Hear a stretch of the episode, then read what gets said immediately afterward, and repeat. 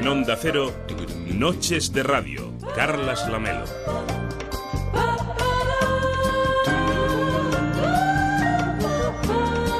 ¿Qué tal? Muy buenas noches. Hoy venía caminando por la Rambla de Barcelona y pensaba en los estudiantes que se han presentado a la selectividad este año. Estamos en época de recoger resultados de resultados de la selectividad, claro, y de saber si se ha obtenido esa plaza deseada, época de decisiones vitales en la vida de los jóvenes y de cambios también para sus familias. Ahí fuera la verdad es que las cosas están pelín complicadas. La situación de los graduados al acabar su etapa en las facultades pasa a menudo por la precariedad laboral, por la vida como becarios, con el aliño además de los últimos estertores de la crisis y la, la, robotización del empleo que puede suponer un riesgo también para muchos puestos de trabajo en un futuro que no es tan lejano como nos pensamos. Un panorama complicado, pero que puede tornarse en oportunidad si se abrazan al conocimiento científico que es lo que pese a la llegada de los robots seguirá siendo necesario. Los estudios sobre la calidad del empleo de los egresados nos dicen que carreras con notas de corte muy bajas, como matemáticas, luego resulta que son las que ofrecen mayores oportunidades laborales. Y es que en España falta vocación científica, y eso que la ciencia sirve para muchas cosas. Si la atacamos todos, nos obstaculizamos. Y ninguno de nosotros se la lleva. Así que vamos a por las amigas. Y nos ignoran, porque a nadie le gusta ser el segundo plato. Pero, ¿y si nadie va a por la rubia? No nos obstaculizamos y no ofendemos a las otras chicas. Victoria asegurada. Y todos echaríamos un casquete.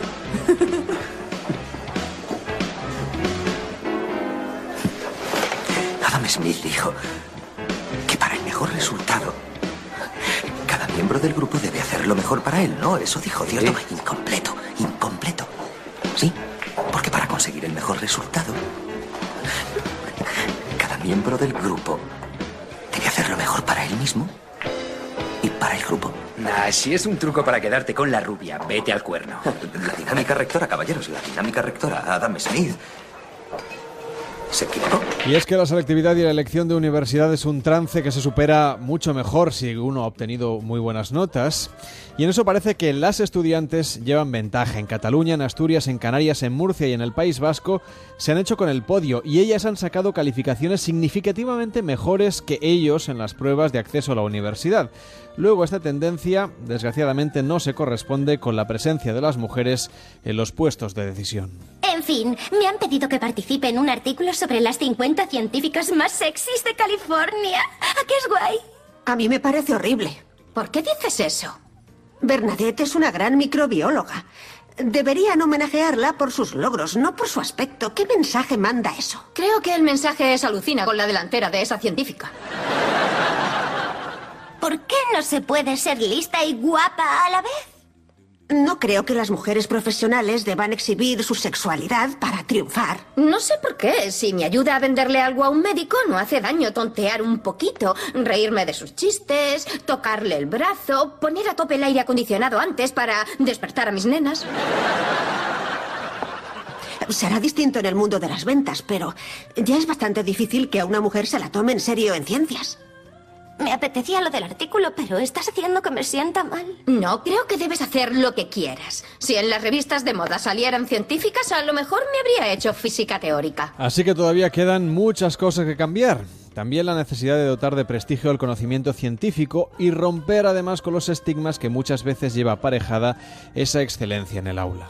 Vamos, Howard, nuestras probabilidades de ligar en un bar son prácticamente nulas. No, eh, ¿En serio te suena la ecuación Drake? La que estima que las probabilidades del contacto con alienígenas son el cálculo del producto de unas fracciones muy restringidas, como estrellas con planetas y planetas que desarrollan vida. N igual a R por FP por NE por FL por FI por FC por L. Se puede modificar para calcular nuestras probabilidades de tener sexo hallando el producto del número de solteras de Los Ángeles, la fracción de las que nos consideran atractivos y lo que yo llamo el coeficiente Wolowitz.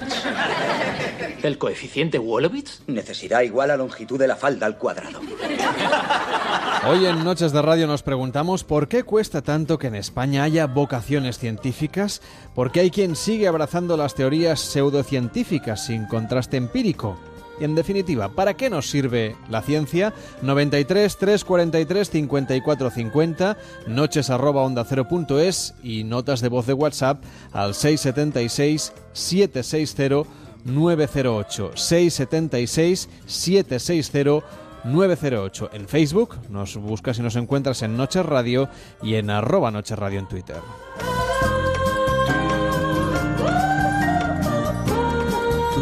Cada noche en Onda Cero, Noches de Radio, con Carlas Lamelo.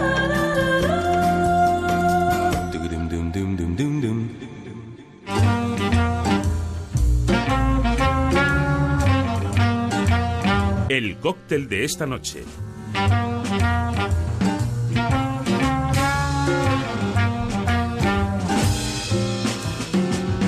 Segunda madrugada juntos en Noches de Radio con Alberto Pizarro. ¿Qué tal Alberto? Muy buenas noches. Muy buenas noches. Atención al título del cóctel de esta noche. The Dark Side of the Sour.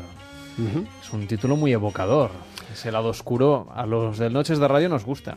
Sí, en realidad es un homenaje a Dark Side of the Moon, eh, versionado en clave cóctel por el equipo de Bobby Es uno de los, de los cócteles que, tenemos en carta este verano.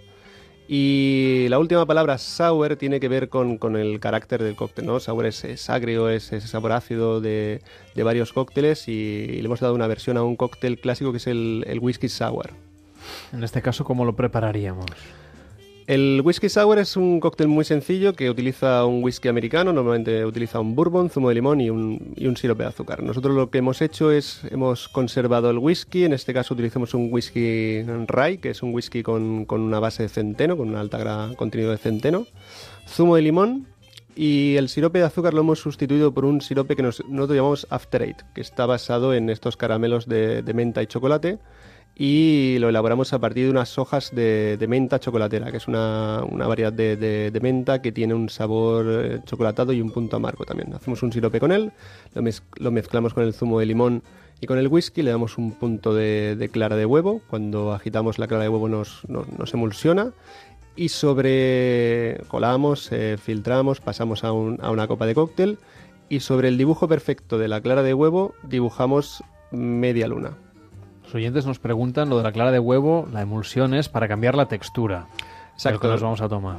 Exacto, la clara de huevo se utiliza muchísimo en coctelería, sobre todo en coctelería clásica, y sirve para homogenizar la mezcla y para darle una, textura especial. Sí que es, cierto que hay gente que, es un poco reacia a la clara de huevo, si no, sobre todo si no está bien tratada. Si la clara de huevo eh, está pasada, obviamente no podemos utilizarla, pero nosotros tenemos algún, alguna técnica, algún truco para, quitarle un poco ese, ese olor que tiene la, clara de huevo en los cócteles que a algunas personas no le, no le acaba de gustar. Nosotros le damos la gota de, de, angostura del bitter eh, en la superficie y con eso conseguimos eh, cambiar el, olor y darle al, cóctel un aroma mucho más especiado. Bueno, mañana te voy a preguntar cómo trabajáis antes de hacer los cócteles, la mise en place, es decir porque claro, aquí hablamos de sirope de no sé qué. Eso no se va a comprar. Vosotros lo preparáis. Es decir, la vida del, bartender va mucho más allá, eh, del, mixólogo, va mucho más allá de lo que es coger los ingredientes y mezclarlos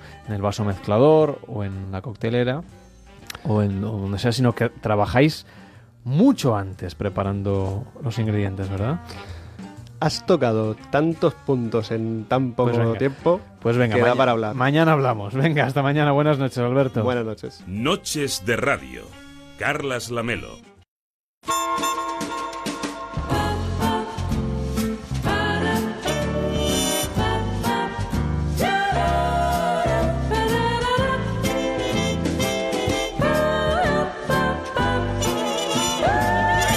Participa en Noches de Radio 93 343 5450. Participa en Noches de Radio. Envíanos tu nota de voz por WhatsApp al 676 760 908. 676 760 908. La una de la madrugada y 19 minutos, son las 12 y 19 en Canarias. ¿Qué tal, Pera Estupiñá? ¿Cómo estás? Muy buenas noches. Buenas noches. Conoceréis a Pera Estupiñá porque es eh, divulgador científico, es autor del libro Ladrón de Cerebros y además es el cazador de cerebros en la 2 de Televisión Española. Ahora estáis de vacaciones del programa de tele, pero están todos los programas en la web para Eso. quien esté interesado en el mundo de la ciencia. Unos cuantos. Bueno, cuéntanos, espera, ¿por qué nos cuesta tanto en este país que haya vocación científica? Que nos interese la ciencia, que la ciencia aparezca en las noticias, en el telediario, en la radio. Si no es por estudios un poco, a veces, mm, en fin, Bueno, es una poco científicos o un poco frikis. Eh, Es una decisión de los programadores también, ¿eh? O sea, el basarse en lo que crees que tienes que programar o lo que esperas que, que tenga más audiencia. O sea, hay un punto de crítica a muchos niveles. O sea, es- la base puede ser del desinterés en general de la gente por la ciencia puede ser una falta de, de cultura, una tradición. España nunca ha sido un... Bueno, ha habido momentos, ¿no? Pero no ha sido un país de, ciencia y, la ciencia, pues la ley de la ciencia en España tiene 30 años y ahora se está mejorando. Pero a ver, yo insisto, eh, hay una responsabilidad, o sea, aquí en la radio antes hemos, estábamos escuchando un programa de deportes, o sea, hay deportes a todas horas, es una pesadilla.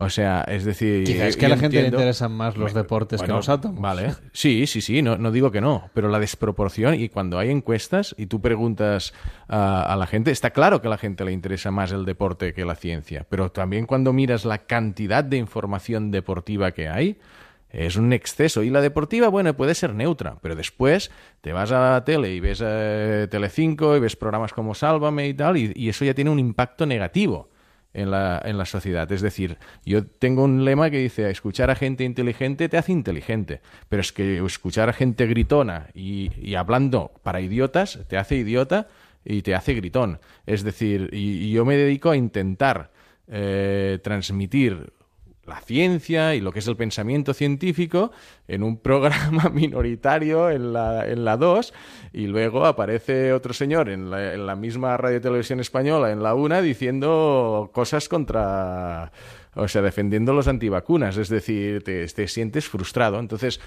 sí hay una, una cierta frustración que, bueno, asumes, asumes que, que en parte es lo, es lo que es. Bueno, y en este caso, ¿qué podemos hacer para que haya un mayor interés por la ciencia? Además de hacer programas divulgativos, además de hablarle eh, del tema aquí en la radio, nosotros hemos decidido hoy abrir el programa con esta cuestión porque...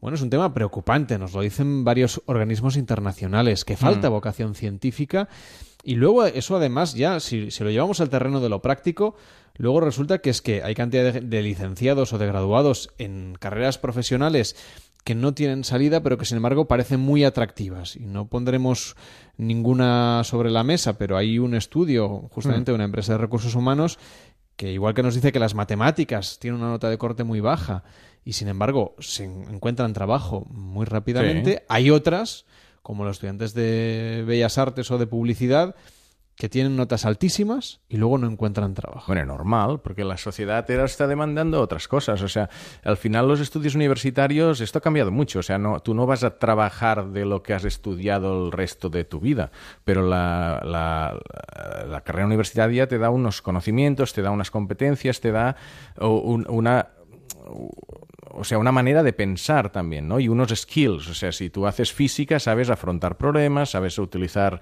sabes programar posiblemente, sabes lo que es el Big Data, sabes eh, adaptarte mejor a las demandas de la sociedad actual. O sea, los... Yo me acuerdo cuando estaba en, el MIT, hablaba con, con unos eh, matemáticos eh, que estaban terminando el doctorado y me decían que después se iban, lo típico que se dice que se van a la bolsa, a Mm. Nueva York, y, y estos estaban planteándoselo. Y digo, ¿por qué, ¿por qué vais los matemáticos a la bolsa? Es que no termino entendiendo. Calcular riesgos, No ¿no? tenéis... Bueno, tú, tú piensa lo que hace la ciencia. Es La ciencia ve lo invisible, ¿vale? Es decir, eh, en este caso ellos hacen modelos matemáticos de eh, cómo evolucionan las, las acciones y tal. Y los economistas se basan en intuiciones. ¿Vale? En intuiciones, y uno tendrá más expertise y otro tendrá menos. Y dice, E bueno, ideología también. también. Los- Entonces, los esta- tienen mucha y ellos dicen, bueno, yo creo que esta acción subirá, esta acción bajará y tal. Pero los matemáticos tienen una herramienta mucho más poderosa, ¿vale? Que son estos modelos que de repente le dicen, mira, aunque nadie esté esperando que esta acción suba, el modelo me dice que va a subir. Entonces, tiene un conocimiento nuevo. Y al final, cuando hablamos de ciencia, estamos hablando de conocimiento. La ciencia es una disciplina. La ciencia no existe. Dame, dame un kilo de ciencia. No, es, un método, ¿vale? Y, al final, la, clave para que la, la, gente asuma de la importancia de la ciencia es la importancia del conocimiento. Tú, si quieres comprarte un coche, ¿vale? Quieres información sobre muchos coches, cómo es este, qué, tipo de motor tiene, cuánto gasta en gasolina. Cuanta más información tengas, mejor decisión tomarás. Entonces, la ciencia lo que te da es una fuente de información muchísimo más fiable. Pero eso que dices implica esfuerzo. Informarse sobre el modelo del coche implica esfuerzo. Quizás que no nos gusta mucho el esfuerzo. Por eso no nos gusta la ciencia. Mira, yo, es que tengo un punto así muy crítico, ¿no? en estos momentos el que no sabe ciencia es porque no quiere. Porque información ya hay. ¿Vale? Es decir, ¿qué podemos hacer? Mm. o sea, eh, en los medios de online hay un, hay un montón de buena información científica, hay programas de televisión que tú puedes ver, hay programas de radio, hay, hay muchísima información, sobre todo en Internet. Entonces, hay un punto de responsabilidad individual en este país. Y es que quizás he estado demasiado tiempo en Estados Unidos, pero, pero es que en este país el tema de la responsabilidad individual nos lo pasamos un poco por el forro. Es decir, todo es culpa del gobierno, todo es culpa de, los otros. Es decir, es verdad que, que los programadores podrían hacer más y, y tal, pero tú lo estás diciendo. O sea, exige un cierto esfuerzo. Bueno, yo, les, pregunto a, los padres, o sea, ¿por qué un padre quiere que, que, su hijo vaya a la universidad? Y es un esfuerzo, ¿no? ¿Por qué dice, oye, tienes 15 años, ponte a trabajar y gana dinero ya? No, porque sabe que este esfuerzo en conseguir conocimiento a la larga será beneficioso. ¿Vale? Pues la ciencia es lo mismo, que un país invierta en ciencia, decir, oh, ostras, no, pongamos en turismo, pongamos en construcción, que esto nos da dinero ya. ¿Vale? Pero, pero es que no, te, no, estás construyendo un futuro. Es decir, la analogía del padre que sabe perfectamente, cualquier padre que nos esté oyendo, quiere que su hijo estudie, porque en el futuro le irá mejor, a nivel de país es invierte en ciencia porque en el futuro te irá mejor. Vamos a irnos hasta Pamplona. ¿Qué tal, Javier Armentia? ¿Cómo estás? Buenas noches. ¿Qué tal? Muy buenas noches. Astrofísico, también divulgador y director del Planetario de Pamplona. Hablábamos del esfuerzo, del conocimiento, de lo que nos cuesta, de lo fácil, nos decía Pera Estupiñá, que es acercarse también al conocimiento científico, aunque, aunque no sea a nivel profesional. Eh, yo creo que acercarse a un planetario siempre es, eh, bueno, de las cosas más agradecidas, probablemente, por ajeno que uno viva al mundo del conocimiento científico. Pero ¿por qué cuesta tanto? Que, luego nos intereses en todo lo que tiene que ver con la ciencia y a veces que conste que todo lo que tiene que ver con el espacio quizás es lo más fácil de digerir, aunque sea lo más difícil de comprender. Bueno, lo habéis estado comentando, lo comentaba Pere también, ¿no? Eh, quizás, eh, quizás mm, la ciencia nos cuesta un poco más que, que otras cosas. Eh, uno podría decir y, además sabemos que, funciona así. El nivel de confianza que tienes cuando estás hablando de algo eh, no progresa cuanto más sabes, sino todo lo contrario. Cuanto menos sabes, hablas con más autoridad casi de las cosas, ¿no? yo lo suelo llamar un poco el dilema del cuñado, ¿no? ¿Por qué, porque nos encontramos siempre con gente que parece que sabe de todo? Eh, la ciencia, sin embargo, nos, nos baja de ese pedestal y nos dice, no, no, para poder hablar de las cosas, para poder entender el mundo en el que vivimos, que es ciertamente complejo, nos, nos hace falta eh, estudiar un poco, ¿no? enterarnos de qué han hecho otros, eh, ver qué, podemos plantear, maravillarnos sin duda con, todo lo que estamos. ¿no? Y, en, los planetarios, en los museos de ciencia, intentamos hacer un poco eso, ¿no? es decir, bueno, déjate tus prejuicios, déjate tus, eh, tus ideas y te puedes divertir, ¿no? descubrir de repente que el mundo es mucho más sorprendente de lo que jamás podríamos imaginar, es sin duda llamativo pero cuesta un poquito, es decir, no es una cosa primaria, no es no es no es la emoción en directa de un espectáculo de estos de adrenalina, no no da puntos para, para ser guay en las cenas de, la familia, ni te va a conseguir necesariamente un puesto respetable ni un buen empleo, ¿no? Eh, eh, con lo cual, pues pues la ciencia queda ahí, dices, bueno, si es difícil y encima no eres guay, pues pues pues esto tarda mucho en, en, en cuajar, ¿no? Él nos decía que el turismo, por ejemplo, es una inversión a corto plazo, pero a veces no está reñido con la ciencia. Mañana, por ejemplo, eh, Javier, abres las jornadas de astroturismo en Lerín, en Navarra.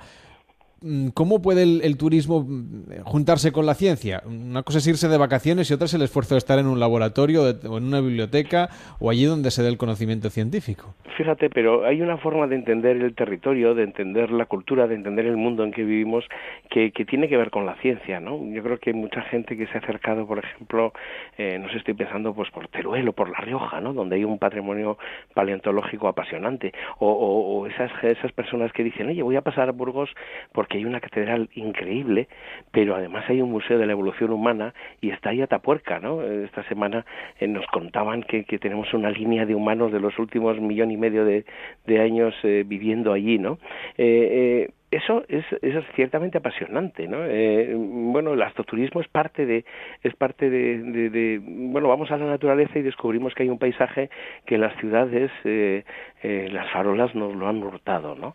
y que en el campo podemos volver a encontrarnos con las estrellas, podemos conocer cosas que tienen que ver con la tradición y otras cosas que tienen que ver con las más avanzadas investigaciones, ¿no? Jugar un poco con esos elementos se convierte en algo que está dando vida a, a muchas regiones y comarcas y, pueblos en, la geografía española. Eh, en la paleontología, eh, de la misma forma que la gastronomía, que, en este caso que la, que la astronomía también, eh, pueden ser elementos eh, que, que, añadan un valor pues a visitar un sitio que, que estaba bastante perdido. ¿no? La ciencia puede ser un elemento dinamizador, siempre es un elemento dinamizador de la economía y de la sociedad. Lo que pasa es que normalmente no solemos mirar ahí, se busca otras cosas, se busca el hormigón y se busca esas, esas las grandes playas ¿no? llenas de, de turismo barato. Pero, pero por ejemplo, cuando nos acercamos a un museo de la ciencia, un mm. planetario, ¿con qué espíritu debemos hacerlo? Porque suelen ser espacios muy divulgativos, que son museos relativamente fáciles de, visitar. Mm. Pero claro, uno no los puede ver como quien ve los escaparates de un centro comercial. También hay que detenerse, leer, ¿no? El texto no, no basta con experimentar solamente. Sí, bueno, yo creo que de eso Javier, ¿qué tal Javier? ¿Cómo estás? ¿Qué tal? Muy buenas noches. yo creo que sabe más, ¿no? Pero es dejarse sorprender, ¿no? Yo tengo una expresión que le llamo rascar donde no pica, ¿no? Que es pertinente todo lo que estamos hablando, porque generalmente nos rascamos donde pica. Si nos pica la rodilla, pues nos rascamos ahí, pero si de repente rascamos en el hombro, nos empieza a picar, ¿no? Intelectualmente ocurre lo mismo. Siempre estamos yendo a las mismas webs. Si te fijas, cuando te pones online cada mañana, ves, a las mismas webs de siempre. Siempre estás repitiendo. Somos animales de rutinas, los hombres. Claro, pues entonces yo creo que un museo de ciencia es una oportunidad para salirte un poco de esta rutina y para eh, dejarte guiar un poco por la sorpresa, por lo inesperado y, rascar un poco donde no pica y encontrar uh, nuevo conocimiento. Es, es, que aprender es importante, ¿eh? O sea, y no, no... No le damos la importancia necesaria. No, no. O sea... Mm, no, hacemos casos a, las frases estas que siempre decimos, tipo, por ejemplo, rectificar es de sabios, ¿no? nadie rectifica. Somos unos dogmáticos, siempre estamos. Rectificar es de sabios. Bueno, pues no, no, es que no, no lo hacemos. No lo hacemos. ¿Vale? Entonces... Dejadme que salude a Juan Pimentel. ¿Qué tal, Juan? Muy buenas noches. Hola, ¿qué hay? Buenas noches. Historiador científico, miembro además del Consejo Superior de Investigaciones Científicas. No sé, a lo largo de la historia que hubiera sido de nosotros sin el avance científico. Mm, no le damos la importancia que merece. Empezamos por los medios de comunicación. Si no es algo muy fácil de explicar o un acontecimiento a veces poco relevante a nivel científico, pero muy curioso y muy fácil de comentar, parece que nosotros no lo contamos los medios de comunicación y por lo tanto tampoco le llega a la gente. Pongámonos ese grano de ese grado de responsabilidad. Pero a lo largo de la historia, sin el conocimiento científico no estaríamos donde estamos, Juan. Pues sí, hubiéramos llegado a poca cosa. Eh, realmente en España ocurre también un poco lo que habéis comentado anteriormente, que es, eh, bueno, para empezar es un, es un país con unos índices de alfabetización que históricamente han sido menores, más bajos que, en otros países de nuestro entorno. Y además de eso, pues claro, todo hoy día conspira, como habéis dicho muy bien anteriormente, pues contra los valores de la ciencia. Se requiere información eh, eh, instantánea y hacer posible propagandística y rápida, ¿no? como en los twitters en 140 caracteres. Y es verdad que la ciencia lo que ayuda no es, además de a solucionar cosas, sobre todo ayuda a problematizarlas y los mensajes y la información de la ciencia pues exige unos tempos detenidos y prolongados y una paciencia y un esfuerzo y una serie de, cuestiones y de valores pues que, que, chocan un poco con, la vida un poco que nos rodea hoy día. Estamos en tiempos contracientíficos, en parte. Eh, no diría yo tanto, pero sí que eh, quiero decir que, el, momento de la, de la rentabilidad inmediata, del, del resultado fácil, del eslogan eh, publicitario, pues todo eso habéis estado comentando antes la responsabilidad de la televisión, de la televisión pública además, que compite a la baja con las televisiones privadas por dar unos productos pues fácilmente consumibles pero escasamente científicos, escasamente culturales diría yo en cualquier caso, ¿no? Porque la ciencia forma parte de la cultura de un país, ¿no? en este país hay menos cultura científica porque hay menos cultura eh, en líneas generales que en otros países, estoy pensando en Francia, en Alemania o en o en Inglaterra. Lo que pasa es que, Juan, como nos decía Pera, los programas de Pera Estupiña, aunque en lineal, en televisión lineal tengan poca audiencia o mucha, dependiendo del canal en el que estés, no es lo mismo estar en la 2 que en la 1, eh, cualquiera puede ir a verlos a Internet. Efectivamente y, si, y si la televisión pública o privada detecta que de repente los programas de Pera Estupiña alcanzan un share del 8%, del 15%, vamos, en cuestión de un mes, eh, todas las cadenas públicas, privadas, mm, en abierto y de pago, se pueden hacer programas de ciencia. O sea que nosotros también tenemos responsabilidad. nosotros tenemos responsabilidad, por supuesto, los divulgadores, los científicos. No, y el espectador, es decir, el, ciudadano el espectador también, pero, pero claro, al, espectador, como en las elecciones, se le pastorea. Y se le pastorea fácilmente hacia un, hacia un lado o hacia otro. A la gente normalmente cuando nace no le gusta, yo qué sé, pues, ¿qué voy a decir? Pues una cosa sofisticada, ¿no?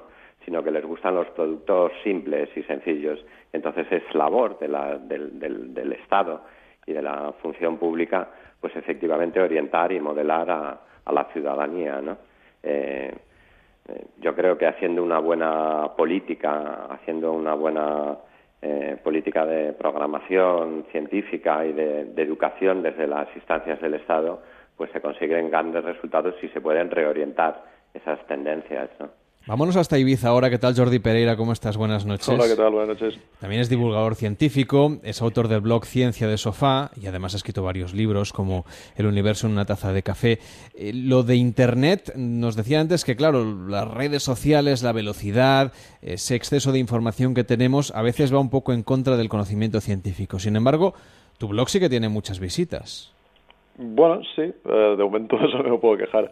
Eh, de lo Internet que estabais comentando, creo que en general, aunque hoy en día tenemos la mayor fuente de información de la historia a nuestra disposición a todas horas en nuestras manos, lo que me parece una pasada, em, creo que la gente no ve Internet como ese tipo de herramienta al que, al que entrar a leer cosas sobre ciencia o sobre cualquier tipo de rama en general del conocimiento. Eh, la gente ve Internet como una herramienta simplemente de ocio y bueno, esto lo vemos constantemente tanto en Facebook como en Twitter o donde sea. Cualquier red social que utilizas está plagado de pues de imágenes humorísticas, digamos, de, de cosas bastante banales en general. Y creo que hasta en parte eh, la gente no, no entra en, en, esta, en estas plataformas de ocio, entre comillas, eh, buscando ciencia simplemente porque no se ha enseñado de pequeño que de pequeños que la ciencia también puede ser una forma más de entretenimiento en este sentido. Y al, eh, al, hilo de lo que iba Pere, creo que esto viene en parte de lo que decía Pere, creo que esto también es en parte debido a que en España, como comentábamos, no había no hay demasiada tradición eh, científica. Eh, por ejemplo, en Estados Unidos, de lo poco que conozco fuera del sistema educativo en España, en Estados Unidos desde pequeños pues tienen estas típicas ferias científicas en las que los los alumnos van haciendo pues sus proyectos y van compitiendo entre ellos y tal. Y quieras o no, esto desde pequeño te estimula mucho el sentido de qué es la ciencia, para qué sirve y te da un conocimiento más práctico. Yo aquí, en, bueno, hace, estuve trabajando de profesor en una academia con adolescentes y muchos de ellos cuando les hablaba de ciencia, pues me, como que su, su respuesta era, ¿esto para qué me sirve? ¿Y por qué debería dedicarle tiempo si no me da como un como una satisfacción inmediata aunque sea simplemente el hecho de saber algo nuevo. Y creo que me he ido mucho por las ramas y me he salido mucho ahora mismo de la pregunta. Oye, eh, me, perdonadme que, que, me meta aquí un momento porque esta, esta mención que ha hecho eh, que ha hecho Jordi acerca de, de, Estados Unidos, yo tenía que decir, ni siquiera allí esto funciona. Es decir, el que haya habido mm, planes de educación científica y de educación en el pensamiento crítico mucho más integrados en, en la educación tampoco asegura el éxito. De hecho, Estados Unidos es un país que tiene que importar una gran cantidad de científicos porque los estudiantes estadounidenses no van a las, a las carreras STEM, es decir, a las de ciencia, tecnología, ingeniería y matemáticas, a pesar de que son donde están los nichos de futuro, como, como decíais antes, ¿no? en, en cuanto a empleabilidad y tal. Lo mismo pasa en Inglaterra, es decir, en países de gran cultura eh, científica y de gran tradición divulgadora. ¿no? El fenómeno es global, no olvidemos que estamos viviendo eh, un mundo en el cual el pelotazo, fíjate, llevamos un montón de años diciendo, para, para llegar a informática, eh, lo que tienes que hacer es montar una startup y, ni siquiera acabas la carrera, ¿no? Y estamos vendiendo una imagen de que el éxito, el referente social es alguien que tiene genio, si quieres, que tiene grandes en deporte, en, tecnología, en, temas empresariales, pero que no se lo ha currado especialmente, como que le venía regalado todo, ¿no? Y, esto es terrible porque, porque realmente la ciencia necesita gente que se lo ocurre, ¿no? Eh, los genios, afortunadamente, eso decía Arthur Clarke, eh, suceden eh, escasas veces en cada siglo, ¿no? está bien tener genios, pero conviene tener muchos científicos. Nos hacen falta científicos, Pera, y hablábamos del caso americano. Tú has estado en el, en el MIT, en el MIT. Eh, cuéntanos eh, cómo funciona todo esto de los concursos de ciencia, de los proyectos científicos en los institutos, porque lo vemos en el cine, sí. pero claro, el cine ya sabemos que no siempre es un reflejo vivo de lo que pasa. Sí, Estados Unidos está muy polarizado, o sea, no es, un continente, en realidad, es tan grande como toda Europa, ¿no? Entonces, de media es verdad que hay una gran incultura, quizás incluso superior a la nuestra, y, si miras el conocimiento científico medio de la población es baja, pero es verdad que luego hay unos polos. Yo estuve hace un mes grabando para El Cazador de Cerebros, que por cierto se va a emitir en un mejor horario. Nos van a esto es, es, bueno, es, primicia, entonces la televisión española está viendo que, que sí funciona y nos van a poner, creo que el martes, tipo las nueve, nueve y media de la noche, que es, muy bien, un buen, buen horario, ¿no? Pues estuvimos grabando en, en San Francisco, que es un sitio, toda la Bay Area, ¿no? Donde allí sí que percibes que la, la ciencia, la tecnología, el emprendimiento, la innovación está impregnada en, en toda la sociedad, está, está, está, presente, ¿no? Y me acuerdo que de casualidad llegamos a una feria, una Makers Fair que le, que le llaman, donde había unos, o sea, miles de, de, jóvenes, de niños, eh, con sus proyectos, que aquí también hay, ¿eh? pero la, o sea, la cantidad era ah, abismal, ¿no? Sí es cierto ¿eh? lo, que, lo que decía Javier, de que continúan estando preocupados porque importan eh, mucho, sobre todo investigador, ¿no? Pero, mm, pero también, si nos vamos a, otro extremo, yo he estado mucho tiempo e, e, en, Ecuador, eh, bueno, un par de meses, mucho tiempo, tampoco es tanto, ¿no? Pero haciendo, haciendo un proyecto y allí me fijé una cosa. Eh, tú piensas en una, una sociedad, en una zona rural, pobre, ¿qué posibilidad tiene ese niño de encontrar un buen trabajo, de salir de la pobreza? O sea, ellos ven el estudio de la ciencia como una oportunidad. O sea, si tú eres un abogado, que viene de una familia muy humilde, posiblemente no, no, en una sociedad como Ecuador no vas a progresar. Si eres ingeniero, vas a tener oportunidades. Entonces allí la educación tiene muchísimo valor. Hoy hemos hablado de todo esto con Pera Estupiñá, que es divulgador científico, autor del Ladrón de Cerebros y también el presentador y director del Cazador de Cerebros en la 2 de Televisión Española. Felicidades por ese cambio de horario. y hasta la próxima. Buenas noches. También con Javier Armentia, que es astrofísico, divulgador y director del Planetario de Pamplona. Que vaya muy bien esas jornadas de astroturismo. Y hasta la próxima. Muy buenas noches. Un saludo. Buenas noches. Y Juan Pimentel, historiador científico, miembro del CSIC. Muy buenas noches también. Y no quería dejarme el blog Ciencia de Sofá para aquellos apasionados del mundo de la ciencia que se quieran acercar en pequeñas píldoras al conocimiento. Jordi Pereira desde Ibiza, que vaya muy bien. Buenas buenas noches. Buenas noches, muchas gracias.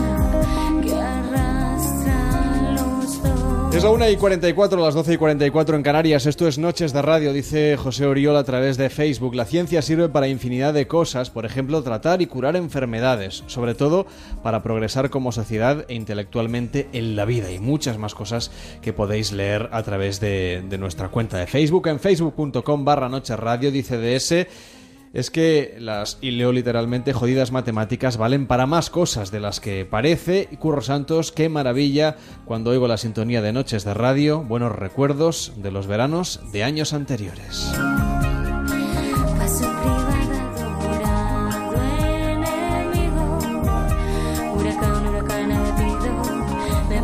En Onda Cero, Noches de Radio, Carlas Lamelo. Con el gol, vamos con la emoción suficiente ya de ciencia, por favor, que me estaba durmiendo. Vamos con la emoción del deporte. Conectamos con el Tour de Francia. Chris Froome, por favor, Pero cuéntame. esta- ahora creo que no hay nadie sobre la bicicleta Bueno, pero Chris dándole al Froome, pedal ni nada. que esté durmiendo, me da exactamente igual. Poned un micro ahí que quiero saber cómo está respirando, cuántas pulsaciones por minuto tiene. A ver si Mikel Pero- Landa pero- puede pero recuperar ese segundo. La y ciencia y el deporte queda demostrado entonces que no son incompatibles. Por supuesto. hay hay mucha ciencia detrás del deporte también. Sí, lo que me he dormido. Ustedes dicen que se duermen con el tour. Yo me duermo con la ciencia. Por favor, vamos a conectar con eso. Queremos ver eh, el tour de Normandía, cualquier cosa. El tour de Flandes, de los Apeninos a los Andes, lo que sea. La cronoescalada al Krakatoa. Necesito ciclismo, por favor. Bueno, si quiere mañana podemos tener unas canicas, echamos una partida de canicas aquí. En este estudio da para jugar a canicas o a lo que haga falta. Que sea el Mundial de Petanca o el Europeo de Curling, pero quiero deporte, necesito deporte, ¿Y unas vacaciones? También. Unas vacaciones también. Bueno, pues vamos a hablar de cómo sobrevivir a las vacaciones con Cristina Gunter. ¿Qué tal, Cristina? ¿Cómo estás? Muy buenas noches. Hola, buenas noches. Ay, lo de las vacaciones, que idealizado lo tenemos, ¿eh? Bastante. Nos parece que es una cosa que tiene que ser como siempre maravilloso, que todo nos va a ir muy bien, que tenemos que, bueno, hacer muchas actividades al aire libre, viajar, limpiar la casa a fondo, leer libros que no hemos leído en todo el año, ponernos al día también de nuestras series favoritas. O sea, nos ponemos muchos deberes. Qué estrés. Bueno, no he presentado, como debe ser, a Cristina Gunter, que es doctora en psicología y que nos va a echar una mano, va a ser nuestra psicóloga de guardia cada semana. Le podéis hacer preguntas a facebook.com barra nocherradio, arroba nocherradio a través de Twitter y también en el teléfono 93 343 54 50. ¿Por qué le damos tanta importancia a las vacaciones? Seguramente por el estrés que llevamos durante el año y es como ese momento que estamos esperando para que se arregle todo de una manera mágica. Eh, sí, sí, la verdad es que le damos mucha importancia. Como la gente está pendiente ya, se van a ir de vacaciones, algunos esta semana, otros ya están de vacaciones, hay incluso quien está volviendo, pero la inmensa mayoría, pues a partir del 31, del 1, quizá este viernes ya muchos cogen y hacen lo de carretera y manta. Estamos en esa semana previa, estamos haciendo las maletas, pero vamos a hacer unas maletas emocionales. Vamos a organizarnos bien las vacaciones para sobrevivir emocionalmente a ellas. ¿Qué debemos hacer? Mira, hay varias cosas que debemos hacer, porque mira que es curioso que aunque muchas veces ya sabemos que nos estresamos en vacaciones, pero luego las seguimos esperando otra vez. Y está bien hacer un ejercicio de repaso de aquellas cosas que, que en las vacaciones pasadas no fueron tan bien para intentar solucionarlo. ¿Qué solemos hacer? Eh, muchas veces nos programamos una programación excesiva, ¿no? O sea, programamos muchísimas actividades y eso acaba estresando. También nos ponemos horarios muy marcados o de una manera que la rutina de las vacaciones se vuelve también estresante. Eh, y esas Todo cosas son cansa las- hasta las vacaciones. Hasta las vacaciones. De hecho, dicen que hay todo un ritmo, ¿no? Que los primeros días de vacaciones, bueno, hay una primera etapa de adaptación, luego el pico viene sobre la semana y luego ya después, de hecho, empezamos a estresarnos un poco. De, hecho, también hay, hay estudios que dicen que es mejor vacaciones un poco más cortas y más frecuentes que no unas grandes vacaciones, porque luego está el peligro esa de la temida depresión postvacacional. Pero eso no existe, decís los psicólogos. No, la verdad es que no es un concepto eh, Periodístico. Sí, sí, Eso sí. es algo que nos encanta La- a nosotros. La coloquialmente llamada depresión postvacacional. Un poquito depri- deprimidos, así, eh, mal llamado, sí, sí. Bueno, es un- nos cuesta el cambio, ya está. Lo mejor es no hacer vacaciones como nosotros, entonces no te pasa. Aquí Bueno, tenemos no el yo, ¿eh? remedio. De hecho, de hecho, sí que es verdad que vacaciones no es igual a relax. Pero, pero sí que se puede conseguir de las vacaciones una época de de descanso. Sí, y algo reparador, sí. ¿Qué tal, David Cervello? ¿Cómo estás? Muy buenas noches. Buenas noches. No hagamos vacaciones y ya está. No, está queda sobrevalorado totalmente. Nos dice DS a través de Twitter, el problema de este país es que el dinero eh, y no va a la educación ni al I más D, sin embargo nos encanta robar la fiesta y el fútbol. Y nos dice también, si en este país se aportara más a la ciencia no tendríamos fuga de cerebros. Aquí estudias para acabar trabajando en un burger. Tú como científica también, porque al final eres doctora en psicología, tienes un doctorado, eso te ha costado un esfuerzo del que hablábamos antes. Mm, ¿Por qué nos cuesta esa parte del esfuerzo? ¿Lo podemos analizar desde un punto de vista psicológico? ¿Por qué nos resulta más sencillo ver un programa de, em, de cotilleo o una serie de televisión sencillita? Luego hablaremos de series también en el programa, ¿eh? que aquí tocamos todos los palos. En lugar de pensar, pues eso, en algo un poco más complejo, un poco más mm, triangular, algo... Probablemente viene por un factor, bueno, pues educacional, podríamos decir, o, mm, sí, algo cultural. También es verdad que lo que comentabais anteriormente, ¿no? Ahora es verdad que pones el televisor y parece que todo sea eso y la ciencia brilla por su ausencia, ¿no? Y pues, al final es como la oferta que tienes. eh, hay muy poca para, para escoger que no sea eso de que requiere poco esfuerzo. Así que es verdad que nos cuesta un poco. Pero bueno, yo creo que vamos haciendo cositas, vamos haciendo cositas. ¿Dejamos el móvil para irnos de vacaciones? Uy, cómo cuesta dejar el móvil. Deberíamos dejarlo un poco más. Creo que nos sorprenderíamos de ver que no pasa nada, no explota ni el móvil ni, Ni el mundo. ni el mundo si dejamos de contestar tan rápidamente eh, ese mail que está ahí que nos molesta o, o esos mensajes. Sí, es algo que podemos hacer un poco conscientemente al principio y luego a ver si se vuelve un hábito, abandonarlo un poquito, porque es uno de los ingredientes de, para que unas vacaciones sean reparadoras. Es la desvinculación mental del trabajo. Eso sí, hace falta un poquito de eso. ¿Y quién se mete el portátil en, en la maleta y busca hoteles con wifi? Sí, sí, sí. Es, es verdad. ¿Cómo romper con esa dinámica de la hiperconexión con el trabajo? Creo que hay que encontrarle un poco el- los beneficios y el gusto a la otra opción. Eh, Hay gente que no sabe aburrirse para entendernos, Sí, o que no sí, sabe sí, divertirse Sí, sin sí, trabajar. la verdad es que, es que creo que nos falta experimentar bien lo que es el aburrimiento y ver los beneficios de- del aburrimiento. Otro de los componentes también es la relajación, porque además, eh, si estás relajada y te desvinculas mentalmente del trabajo, experimentas un- algo tan positivo como es que sube tu creatividad y entonces se te ocurren otras cosas que... que Eres hacer. mejor trabajando entonces. Sí, sí, sí, es verdad que, que ese efecto reparador, esa- el hecho de conseguir relajarte y desvincularte durante un periodo, sube tu creatividad y esa capacidad de juicio, tomas mejores decisiones, o sea que realmente tiene un efecto positivo luego en el trabajo y además te- se te ocurren como cosas que hacer. Eh, algo muy interesante hacer en vacaciones es proponerte un reto que te parezca interesante. Por ejemplo, yo sé, hay gente que se pone, voy a intentar aprender a tocar un instrumento, ¿no? Eh, o pintar, cualquier cosa así. Pero algo más creativo, ¿no? No voy a reforzar el inglés, aprender chino o repasar el francés. sí. Bueno, mira. a El francés está bien en vacaciones, ¿eh? Yo lo dejo ahí como... Como dato. Como dato. Bueno, eso para cuando hagamos la sección de sexología. Bueno, nos Oye, dice que también, ¿eh? Son vacaciones y todo el año. Bueno, claro, porque además, eh, bueno, Cristina es terapeuta familiar, terapeuta de pareja, tendremos oportunidad de hablar de estas cosas, pero es verdad que el sexo también puede convertirse en una presión durante las vacaciones. Porque hay gente que quiere recuperar, para entendernos, el tiempo perdido con la pareja Sí. o el tiempo no invertido. Es- de hecho, bueno, eso hace se, habla, maratones, se ¿eh? habla bastante que después de las vacaciones es cuando aparecen más crisis de pareja. Mm. Yo siempre digo, las parejas que están bien, las vacaciones le van a ir muy bien. Las parejas que ya estaban mal, las vacaciones le van a ir fatal. Porque durante el año... Parejas que estáis mal, no os vayáis de vacaciones. Eso, seguir. No, no, no, eso no es la moraleja. Ir a ver a un terapeuta y luego ya el año que viene. Esa no es la moraleja, pero, pero, pero sí, porque es verdad que durante el año eh, podemos desviar bastante más la atención con el estrés y el ajetreo del día a día, desviamos la atención de, de ciertas asperezas, ciertos conflictos de pareja y entonces llegan las vacaciones y os miráis cara a cara y por dónde íbamos. ¿Y ahora qué hacemos, ¿Y ahora no? qué hacemos? Bueno, y hay quien carga de responsabilidad a la pareja porque parece que tenga que darle una felicidad y un, en fin, una, en fin, una cosa apasionada, ¿no? Fruto seguramente de la idealización que tenemos de las relaciones de pareja, a veces también a través del cine. Totalmente. De hecho, hay un concepto que se llama la hiperrealidad, que es verdad que, que nos basamos en ciertos eh, pues eso, idealizamos el amor romántico y luego, bueno, pues ya sabemos que luego en la pareja no todo es de color de rosa y con eso pasa en, otras, en otros aspectos.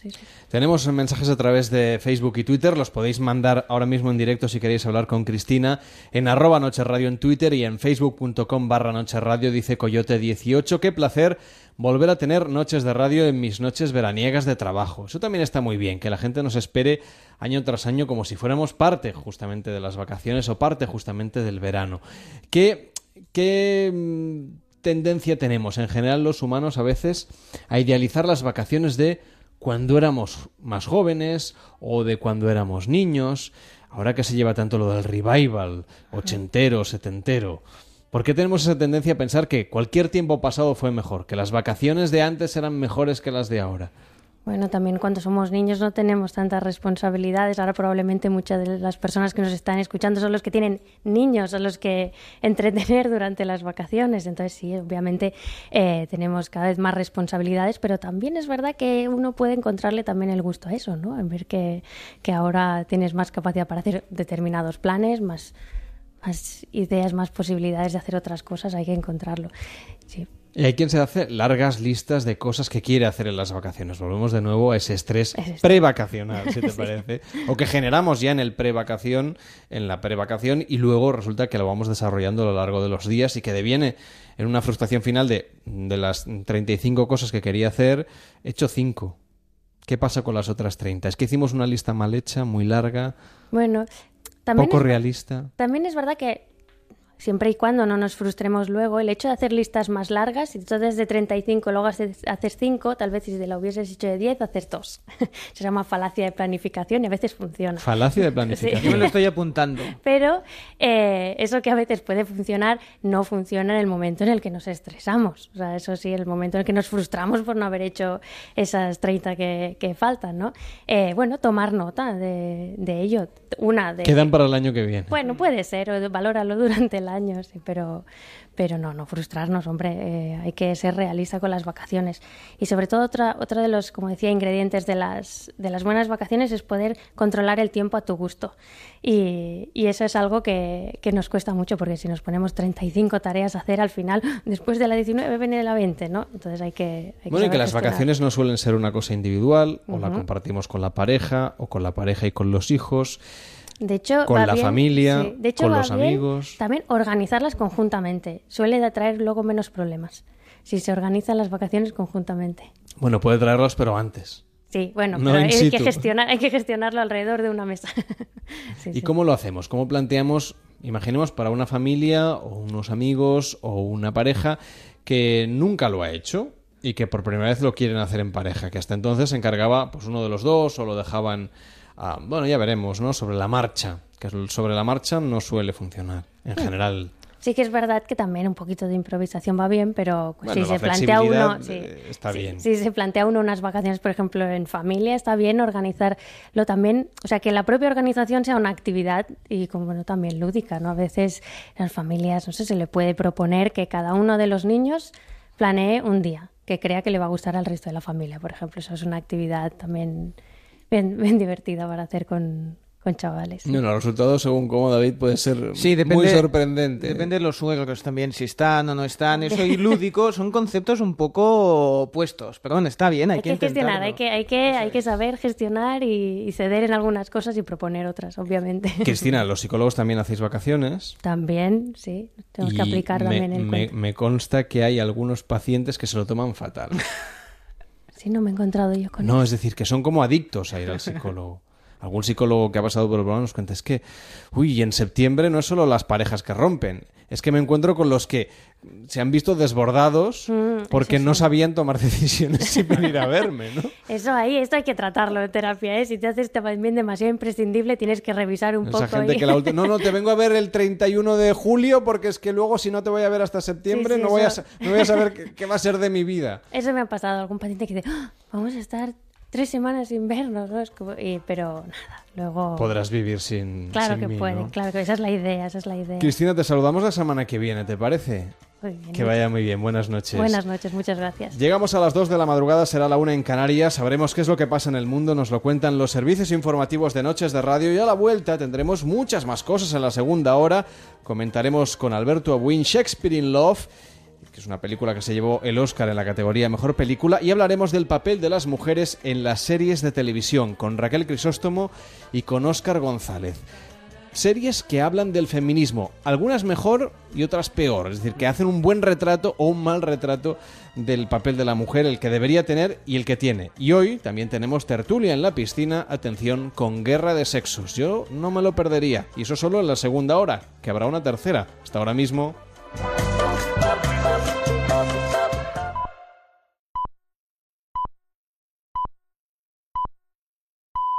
Son las dos, la una en Canarias.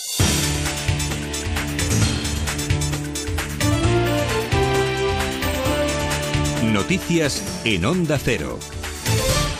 Buenas noches, Juan Luis Larrea, hasta ahora tesorero de la Real Federación Española de Fútbol, ha sido nombrado nuevo presidente de este organismo en sustitución de Ángel María Villar. Larrea ha sido designado como nuevo máximo mandatario de la Federación en la reunión de la Junta Directiva celebrada en la ciudad del fútbol de Las Rozas, por ser el más antiguo de la misma. El presidente del Consejo Superior de Deportes, José Ramón Lete, ha anunciado tras la reunión de la Comisión Directiva del organismo la suspensión cautelar de Ángel María Villar como presidente de la Real Federación Española de Fútbol y del vicepresidente presidente Juan Padrón por un año. La decisión se produce después de que este lunes el Tribunal Administrativo del Deporte decidiera por unanimidad abrir expediente disciplinario a Villar a requerimiento del Consejo Superior de Deportes. Así ha anunciado la suspensión de Villar el presidente de este organismo, José Ramón Lete. La Comisión Directiva ha acordado por unanimidad eh, suspender motivadamente y, y de forma cautelar y provisional por un año al señor Villar y al, señor Padrón.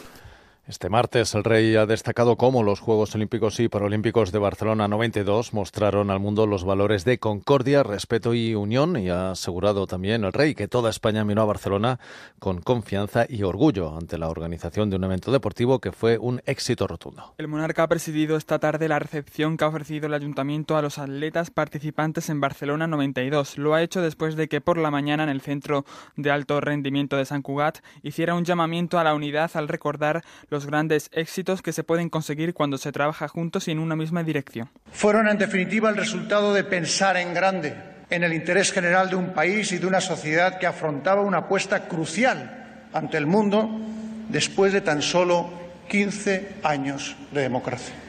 Y también en Cataluña, este miércoles el Parlamento vota la propuesta de reforma del reglamento de la Cámara Catalana, impulsada por Junts per Sí y la CUP, para permitir la aprobación express de las llamadas leyes de desconexión. El vicepresidente del Gobierno, Oriol Junqueras, ha anunciado que presentarán un doble recurso ante el Tribunal Constitucional y el Supremo contra las medidas relacionadas con el Fondo de Liquidez Autonómica acordadas por el Gobierno. El líder de Esquerra Republicana también ha avisado al Ejecutivo de que no le dará la lista de funcionarios que le reclama. Esto no castiga al gobierno de Cataluña ni castiga a los miembros de, del gobierno de Cataluña. En cualquier caso, a quien castiga es a los usuarios de los servicios públicos, de los servicios hospitalarios, uh, de las residencias para las personas de la tercera edad, etcétera, etcétera.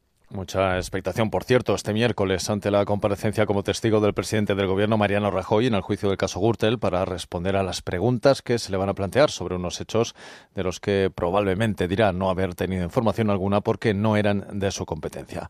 Cambiamos de asunto, nos vamos a Venezuela, donde la fiscal general eh, Luisa Ortega ha pedido a los funcionarios públicos que no obedezcan órdenes inconstitucionales. También les ha pedido que defiendan la Carta Magna vigente frente al plan del gobierno para redactar una nueva ley fundamental que considera un atropello, un llamamiento que se produce a solo cinco días de la elección este 30 de julio de la Asamblea Nacional Constituyente impulsada por el Gobierno.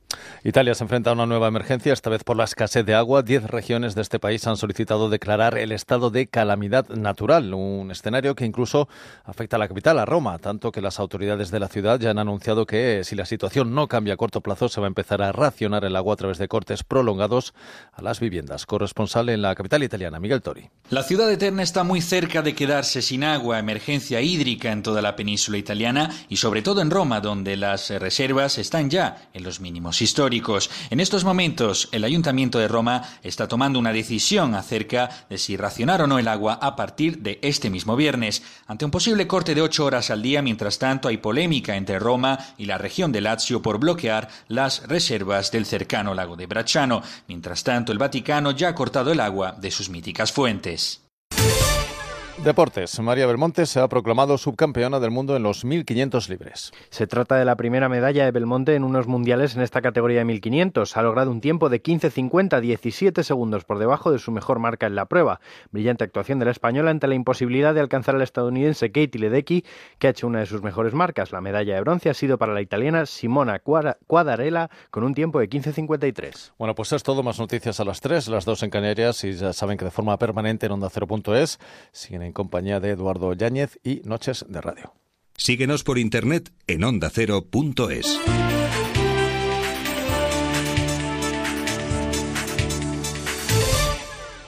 Todos los veranos llegan cosas nuevas y sorprendentes, pero ninguna como el nuevo Fusión Series, porque si lo contratas ahora tendrás Juego de Tronos y tus series favoritas para verlas como, cuando y donde quieras. Además, fibra y dos líneas móviles por 45 euros al mes durante tres meses. Cámbiate a Movistar y abre tu vida a algo extraordinario. Movistar, elige todo.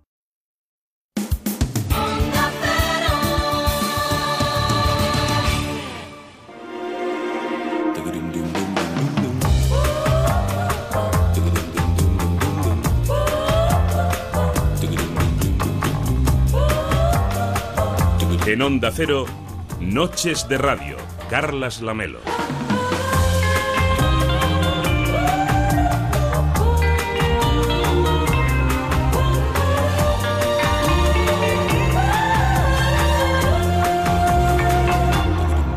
Son las 2 y 6, la 1 y 6 en Canarias. Esto es Noches de Radio. Puedes mandarnos tus mensajes de voz al 676 760 908 676 760 908 y también tus mensajes a través de noches arroba es y de las redes sociales en facebook.com barra noches radio y en arroba noches radio en Twitter. Nos dice Jorge, nos pregunta a través de Twitter, ¿vais a subir los programas y las secciones a iBox como todos los años?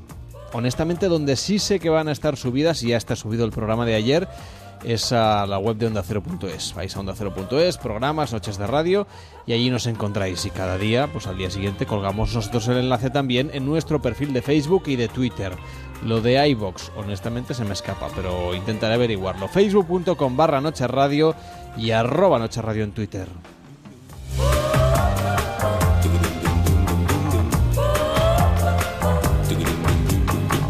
Cada noche en Onda Cero, Noches de Radio.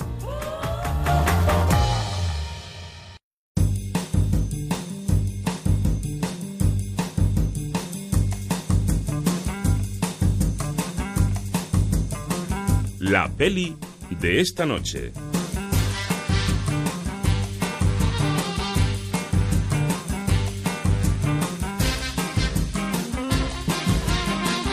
Son las 2 y 7, la 1 y 7 en Canarias. Vámonos hasta Coruña para saludar a Alberto Abuin. ¿Qué tal, Alberto? Boas noites. Buenas noches, Carles. ¿Qué tal? Shakespeare enamorado, 1998. Fíjate que yo cuando, cuando pensaba en esta película...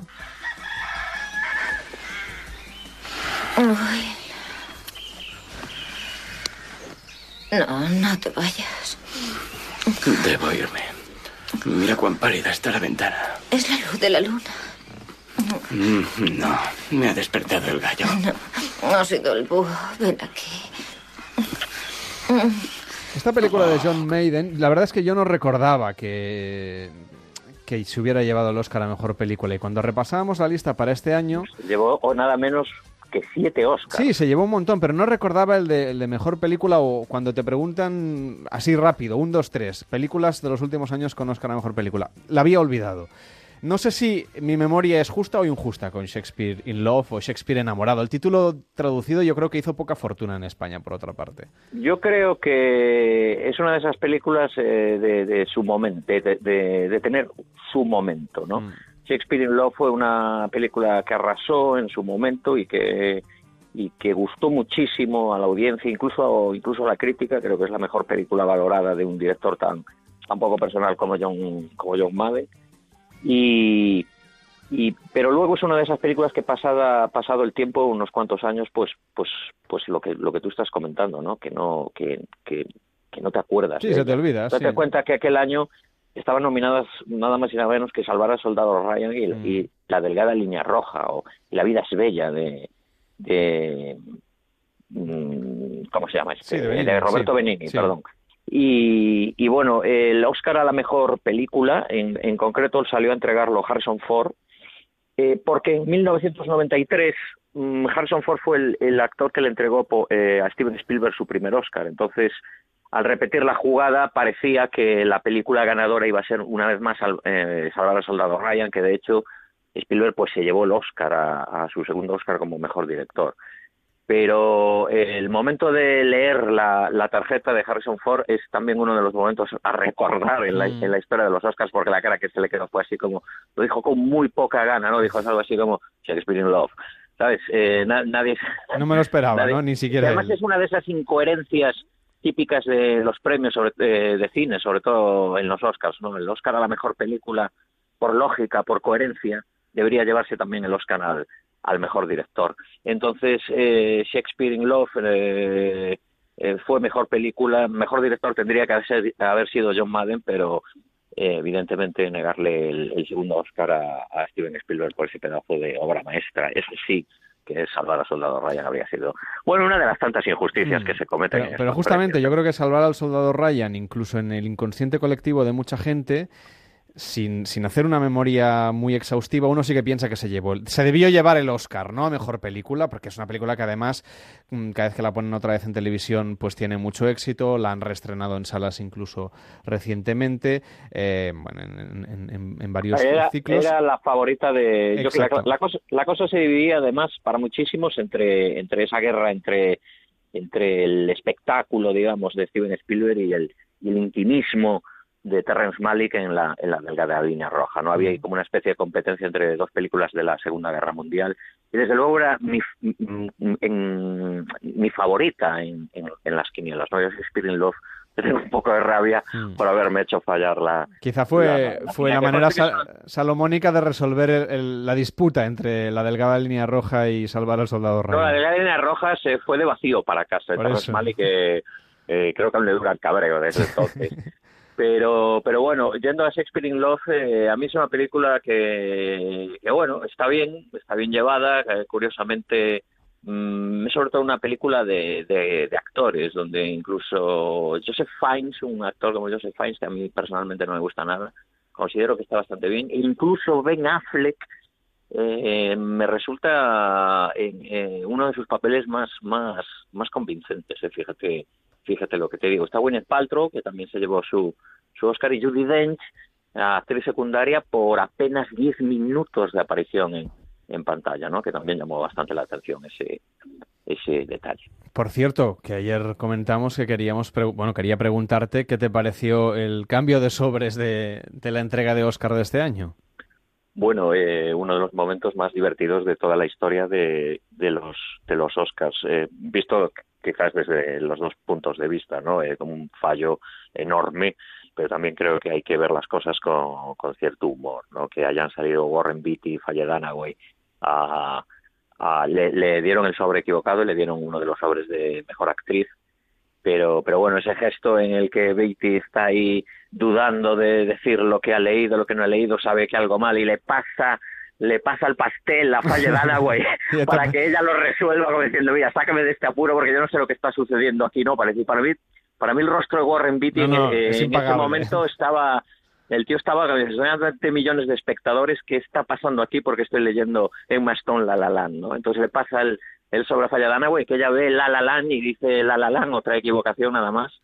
Y bueno, luego es un poco bochornoso, y insisto en que hay que verlo un poco también con sentido de humor, que todo el equipo de producción de La La Land salga al escenario, que a todos les dé, a casi todos les dé tiempo a decir su, su discurso y que, bueno, en uno de los, uno de los productores pues lo pillan en medio diciendo, bueno, pues eh, no hemos ganado, ¿no? Da su discurso y lo último que dice es, y por cierto, no hemos ganado, ¿no? Eso quedó, quedó bastante bien. Las caras también de Ryan Gosling eh, que son antológicas, incluso las del director de la película de Charcel, que estaba allí subiendo, estaba allí subido como diciendo aquí qué, qué está pasando aquí no me lo creo, ¿no? y Bueno, el pues- Oscar era pues para Moonlight. Pues mañana te voy a preguntar quién lo merecía más, si Moonlight o La La Land. Que tengas una feliz noche. Buenas noches, Carlos. Noches de radio. Onda Cero.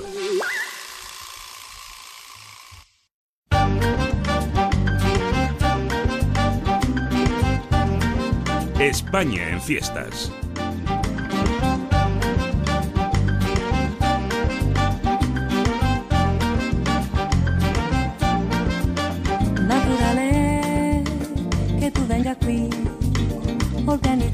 Bueno, no sé dónde nos va a llevar hoy de fiesta Manuel Campillo. ¿Qué tal? Muy buenas noches. Muy buenas noches, ¿qué tal?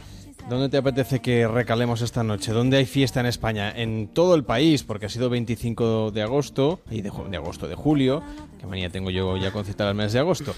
Ha sido el Día de Santiago, pero además es que ha sido fiesta en media España. Tú te has fijado en Tudela en concreto. Así es, nos vamos hoy hasta Navarra porque allí están con las fiestas a Santa Ana. De hecho, van a estar desde ayer, bueno, no, ya antes de ayer, lunes, hasta este domingo día 30, una semana llenita de eventos. Y para hablarnos de todo esto, está con nosotros Fermín, que es el encargado del restaurante Hostal Pincharrodicas. Pincharrodicas, ¿qué tal Fermín? Muy buenas noches. Buenas noches, Bueno. pichorradicas, pichorradicas, a veces da un poco de confusión. Pichorradicas, apuntado Sí. queda, por si nos vamos a Tudela próximamente. De momento vamos a estar trabajando todo el verano, pero oye, no descartamos acercarnos. ¿Qué tal eh, las fiestas de este año, por cierto? Pues bien, han empezado muy bien, han empezado movidas, con muchas ganas, la gente se le ve con muchas ganas y este año pues toca muy bien porque han empezado el lunes y mañana tenemos la patrona, hoy ha sido Santiago, mañana es la patrona, Santa Ana, y luego toca fin de semana también pues que vendrá mucha gente y se nota que hay muchas reservas de restaurante, de hotel, entonces eh, tenemos unas fiestas muy buenas este año. O sea que ya sí que se está notando que la, que la afluencia de cara al fin de semana se está animando, ¿no? Sí, hay bastantes reservas ya y se nota que el fin de semana, pues ya, sabes, si tocaría entre semana, los últimos días de fiesta no, no habría tanto jaleo, pero claro, al, al ser fin de semana se va, a acercar, se va a acercar mucha gente para visitarnos y disfrutar de las fiestas. Ahora son las dos y cuarto de la madrugada, no sé qué ambiente se respira hasta ahora, si todavía quedan cosas por hacer en las fiestas de Tudela. Ruido, mucho ruido, hay concierto en la Plaza de los Fueros, hay concierto en una plaza aquí detrás del restaurante, hay mucho ambiente, en los bares está mucha gente y bueno, aquí el que duerma en el casco antiguo es bastante difícil conciliar el sueño.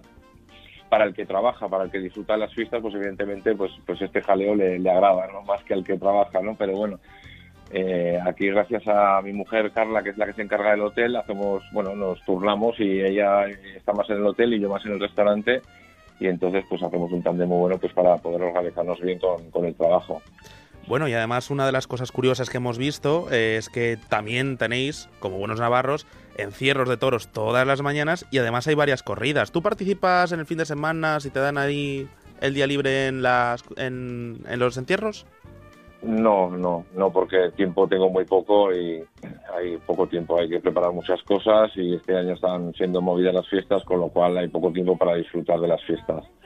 Pero bueno, se destaca varias corridas muy buenas que hay este año y bueno, el, el fin de semana, bueno, toda la semana hay muchos eventos, entre semana uno menos, pero a partir de- del viernes pues hay aparte pues como de, de 20 a 26 eh, eventos durante todo el día, para disfrutar durante todo el día, todas las horas del día.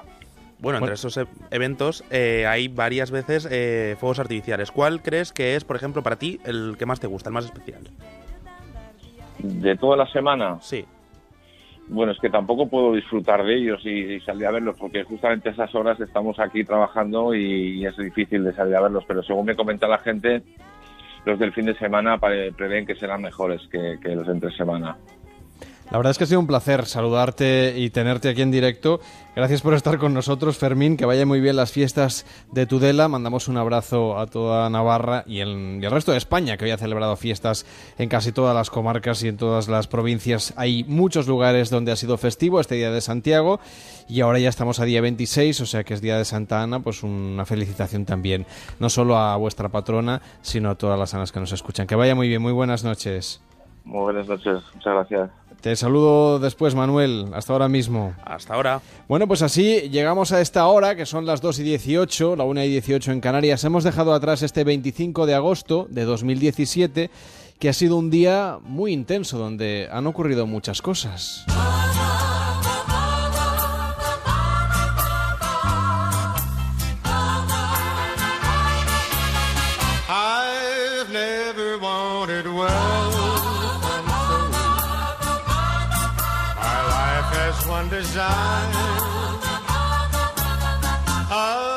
Puedo dejar de recordar la emoción profunda que sentí al representar a España en, aquesta, en aquella cita histórica. El inmenso orgullo de encabezar un grupo de deportistas, muchos aquí presentes, que representaban todo lo que somos y todo lo que podemos hacer y conseguir juntos.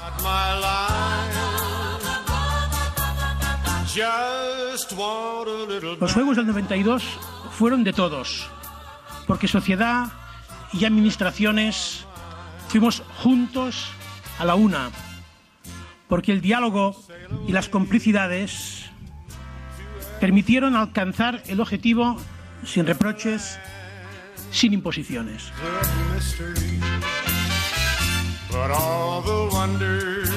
hemos dado cuenta de que hay algunas profesiones que tienen un contacto directo con las eh, víctimas de violencia que necesitan una formación específica. Hemos pedido que para obtener el título en las carreras que tienen que ver con la judicatura, con los ámbitos sanitarios, con los ámbitos policiales o también con los ámbitos educativos, en los temarios exista asignaturas relacionadas con la violencia de género.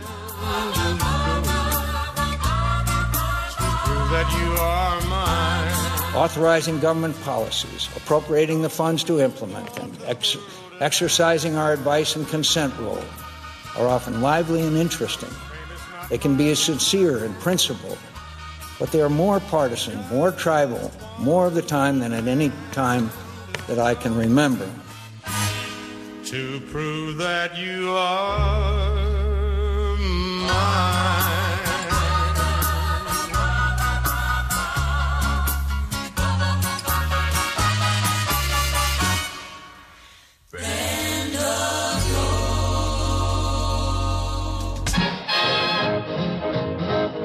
Participa en Noches de Radio. Envíanos tu nota de voz por WhatsApp al 676 760 908. 676 760 908.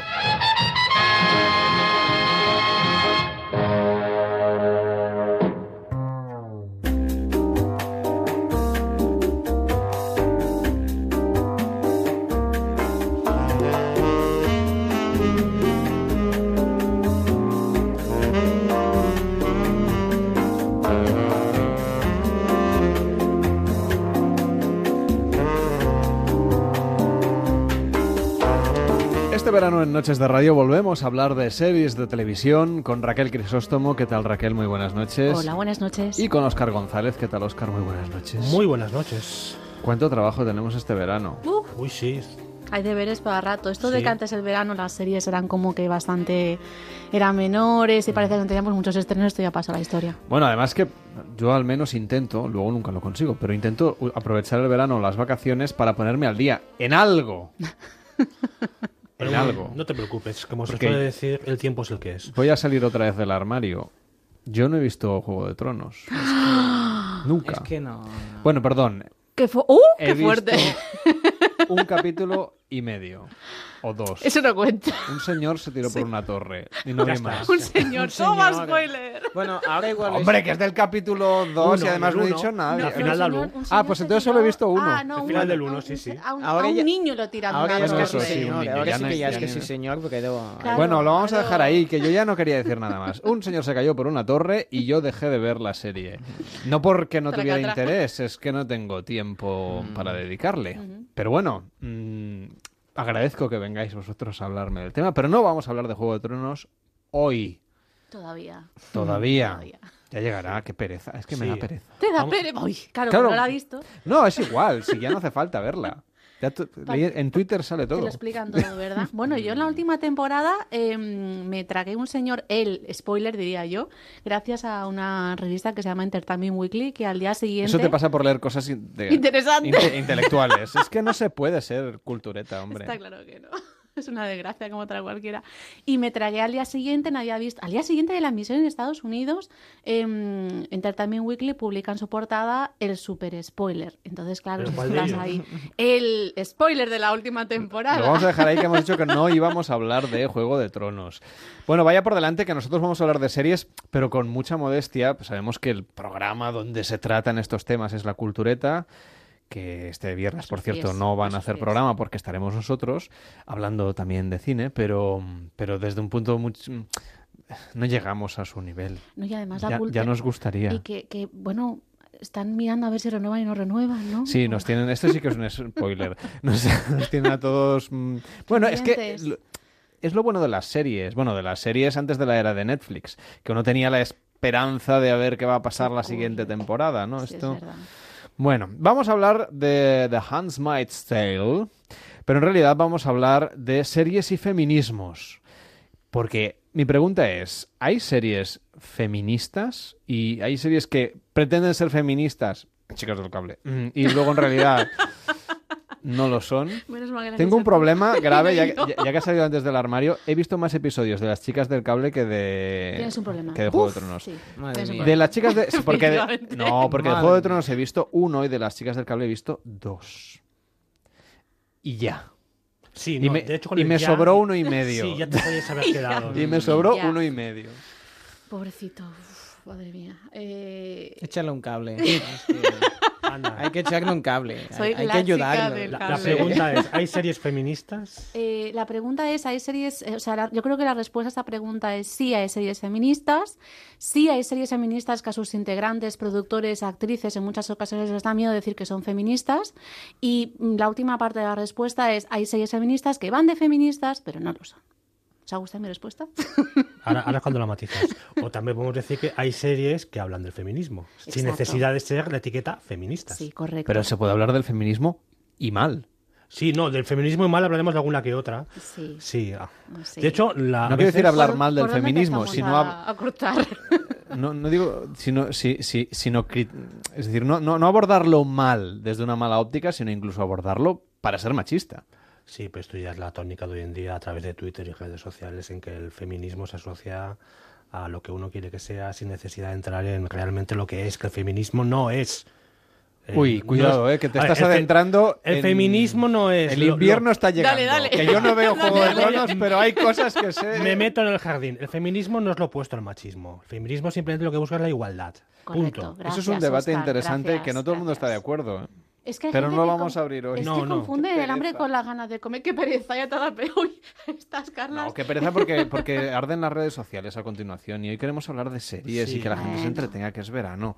Y además hablaremos del feminismo, o sea, quiero decir que no es que es, em, escurramos el bulto, ni abordemos el tema, ni la No, cuestión. No, además, eh, yo creo, perdón que te interrumpa, yo creo que gran parte y la gracia que tiene la serie contemporánea, el momento tan bonito que estamos viviendo en las series, es que son series que nos hablan de nosotros, de, de la, de la sociedad, de, de, de lo que ocurre en nuestra sociedad, de las carencias, de las virtudes, de las potencialidades, de cosas que están pasando. Entonces, claro, yo en ese sentido me parece pues que, que es inevitable, ¿no? Mojarse un poquito ahí. Sí, del nosotros y del nosotras. Por supuesto. Que a veces no es por hacerla ser políticamente correctos, porque Muchas no, no se trata sí, de eso.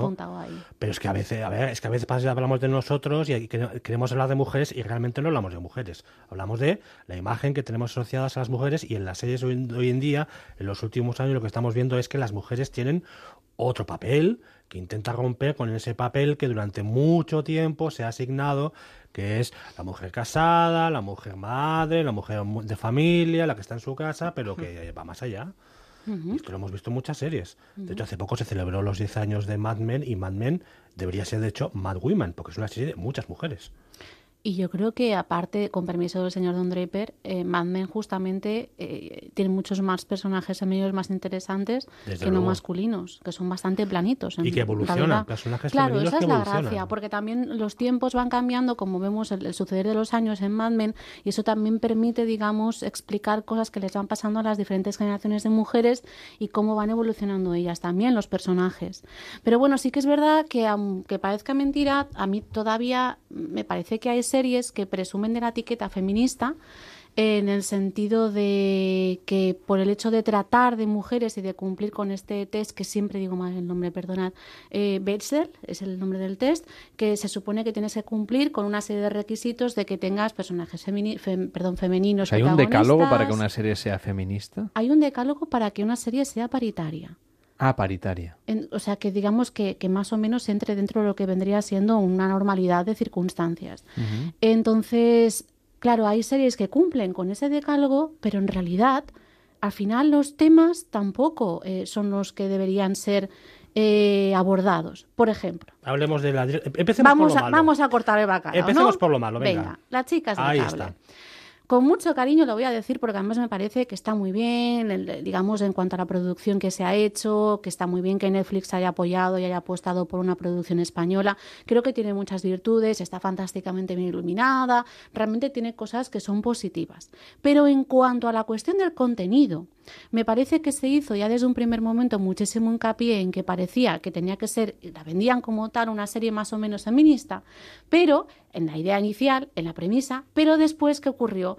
Que cuando uno empieza a ver la serie, se sienta delante de la tele en su casa y le da play, que digo a Netflix, em, te encuentras con personajes que al final resulta que podían tener tramas muy interesantes y al final lo único que vuelta, alrededor de lo que dan vueltas son vidas es el romance, por ejemplo, únicamente.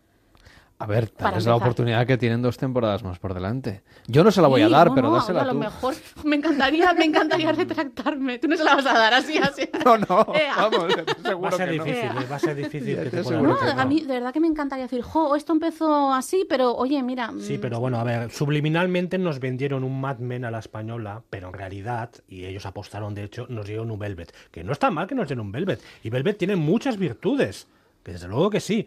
Pero, a ver, cuando había la gran apuesta para hacer una serie española con que trataba temas españoles, que en un ambiente que son los años 20, con la idea de fondo de una, del inicio de una compañía de, tele, de es que al parecer a la, de a la- mujeres la- trabajadoras... a la, a la productora lo que le encargaron es Un velvet. un Un velvet. Entonces, Correcto. pues Sí, la pero- ha hecho no- lo que, juegues lo que Netflix le ha pedido que Ah, haga. pero, pero entonces que no jueguen y nos digan, no, es que vamos a hacer la gran serie española y en el fondo te digan, no, el fondo vamos a hacer Mad Men, pero no vamos a hacer Velvet. Vale, pues sí, claramente hacemos Velvet. Porque hay una diferencia de discurso. Se acababa de acabar, incluso no sé si coincidió casi. Sí, pocas semanas. Sí, Había poco hay- tiempo sí, entre. Sí, ahora viene Galerías Velvet, por cierto.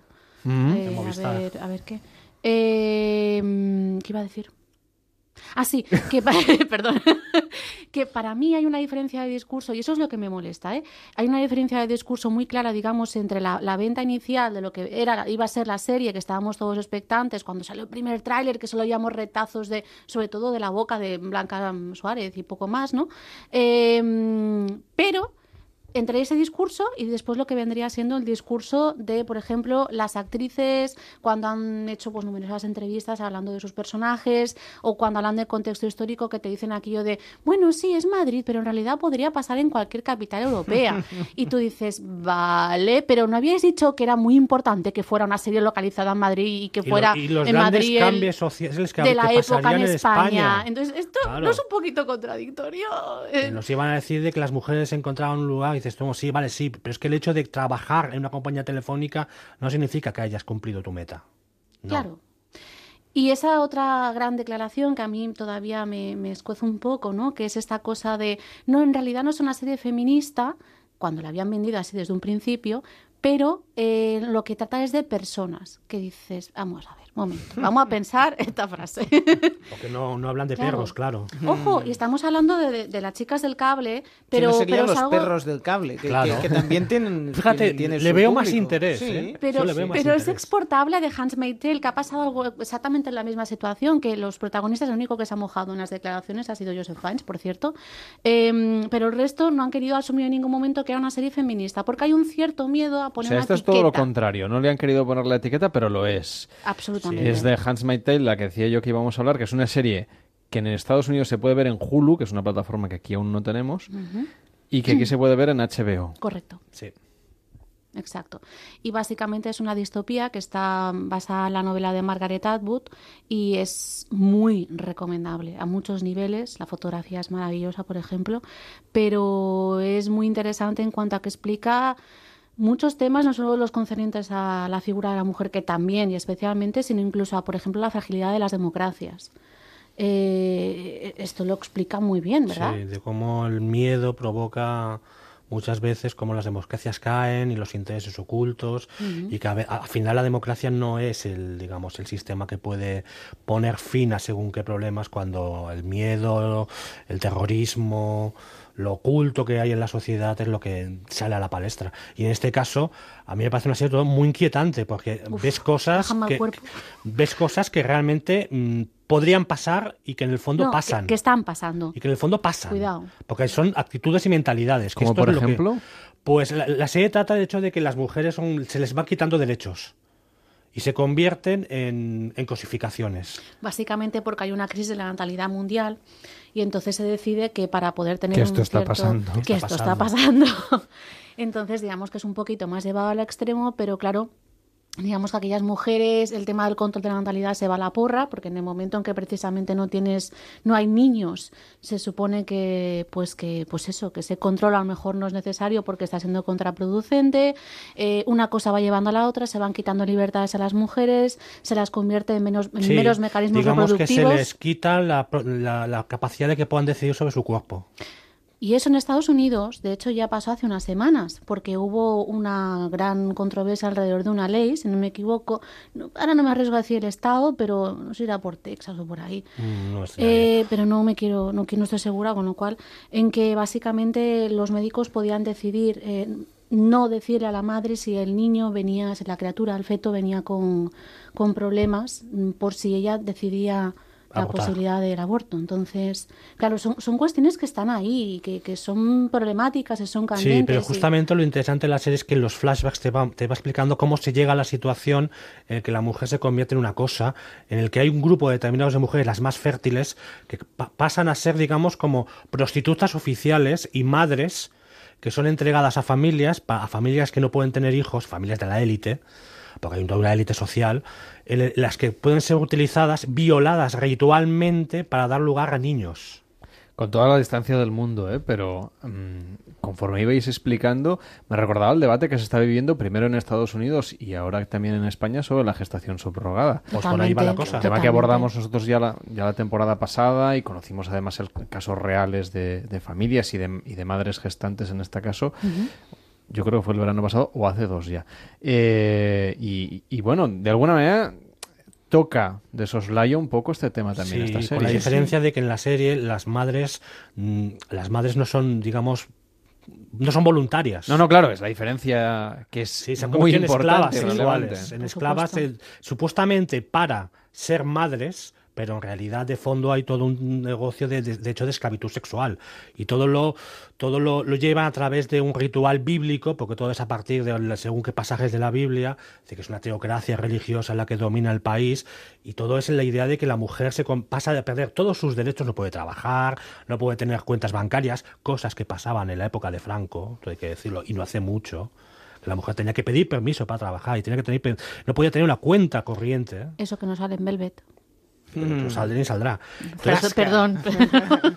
y sobre todo nos cuenta esto de que se, se ha creado como una, una teocracia religiosa y las mujeres están englobadas en grupos sociales. Están las mujeres, están las criadas, que son las que dan a luz, están las tías, que son una especie de guardianas, están las, la- las mayordomas. Y hay, hay, hay toda una, una, una ritualización y una, y, y una, y una manera de, de englobar las mujeres en, en- en diversos cuerpos sociales que están cada una de ellas al servicio del hombre. Ahora que decías esto, Raquel de, y, y Oscar de la cuenta corriente y el, y el caso de Velvet, por volver a tocarlos, em, ¿nos da un poco la sensación de que quizá en parte no se ven todas estas cosas que son históricamente reales? Porque también estamos viviendo en general un proceso de mitificación del pasado. Como que del pasado reciente, ¿eh? Toda esta nostalgia y esta naftalina sí, como sí, si los sí, 80 sí. hubiesen sido años de gloria donde todo era maravilloso y los 70 y, y luego en realidad ves cine de aquella época y te trazan un retrato de una sociedad que no tiene nada que ver con lo que en estas mm, revisitaciones que estamos haciendo del pasado más reciente eh, en, en la ficción actual se acaban viendo. Nos da la sensación de que, bueno, los 80 era poco menos que vivir en Disneylandia. To- Totalmente. En España me refiero y, y- Sí, y a- sí, y sí, a sí. nivel global. Sí, esta idea de cualquier tiempo pasado fue mejor. No siempre fue mejor. No. Pero por eso digo que no sé si es lo que les ha pasado quizá a los creadores de Velvet, entre otras cosas. Puede Ay, de ser. Velvet, perdón, de las chicas del cable. Bueno, en el fondo, Bueno, las sí, chicas del sí, cable, que es la misma productora, así que... Mira, yo estoy haciendo una, una comunicación para un congreso justamente ahora que estaba, estaba dudando si pasó las chicas del cable y, y sobre, bueno, la herencia cultural y el- la figura de la mujer las chicas del cable, estas cuestiones, y, mm, y quería titular algo así como las nietas de las chicas de Velvet, algo así, porque bueno, en realidad podían Bueno, estar emparentadas. o- Bueno, no nietas, a lo mejor no me salen los años en los Las cálculos. sobrinas, pero, son las sobrinas. Pues sobrinas, me parece bien, mira, te lo compro como título. Son las sobrinas. Sí, pero es, es, es así, es así. Hay una, mm, a ver, quizás, yo no digo que sea de manera consciente, ojo, ¿eh? Pero sí que es verdad que hay una cierta, mm, esto que dicen los ingleses, ¿no? Romantización en el sentido de, de, eh, idealización eh, del pasado. Yo, por ejemplo, y creo que os lo he contado en más de una ocasión, eh, a mis estudiantes norteamericanos, cuando les explico la época franquista, les muestro fragmentos de Velvet y, y luego les muestro pues fotografías, imágenes, en nodo y demás. Y claro, se me quedan con caritas de eh, un momento, ¿qué está pasando aquí? Claro, porque hay una ruptura muy clara, ¿no? Y ellos cuando tú les preguntas sobre Velvet, lo que les viene en la cabeza automáticamente es Mad Men. Que es muy lícito, que tú puedes hacer una serie perfectamente que está basada, o sea, que tengas el universo y ese que está fantásticamente bien, pero hay cosas que son tan importantes para el contexto de una época que no puedes dejar de nombrarlas. Por Y ejemplo, tú- decir Franco. Por ejemplo, Por efectivamente. ejemplo, o con las chicas del cable hablar de la dictadura ya de si Primo de quieres te Rivera. centras en lo que tú quieras, pero hay cosas que son inevitables. Pero es que ya desde el principio ya la canción es en inglés. Todo. Sí, para todo. engancharte más, para que sea más... Cuando eh, no, no había en ese momento tanta- tan- tanto espejo con Estados Unidos. Las Sí, y- canciones que se escuchaban Y las radios de la época ponían Exacto. canciones americanas. Ujú. Bueno, les estamos dando una estopa por No, esto. eh, ¿eh? no, ya, ha ahora sido ya hasta me, hasta me- No, pero todo esto, pero todo esto Yo veía fondo- Velvet y, sí. y- yo también y- visto veré galerías Y es muy Velvet, ¿eh? disfrutable Velvet sí. si te lo tomas como lo que es. Exactamente. Pero yo veo en Velvet y en Las Chicas del Cable y en otras muchas series últimamente de España hay un cierto, más que una cierta idealización del pasado, yo estoy viendo un, re- un revisionismo del pasado, de que nos intentan vender la moto de algo que realmente no fue. Y las chicas del cable, por ejemplo, a pesar de que son datos de Netflix, eh, que no tendremos, quiero decir, pero más o menos se ve que está funcionando bastante bien y está apostando mucho por, por el producto.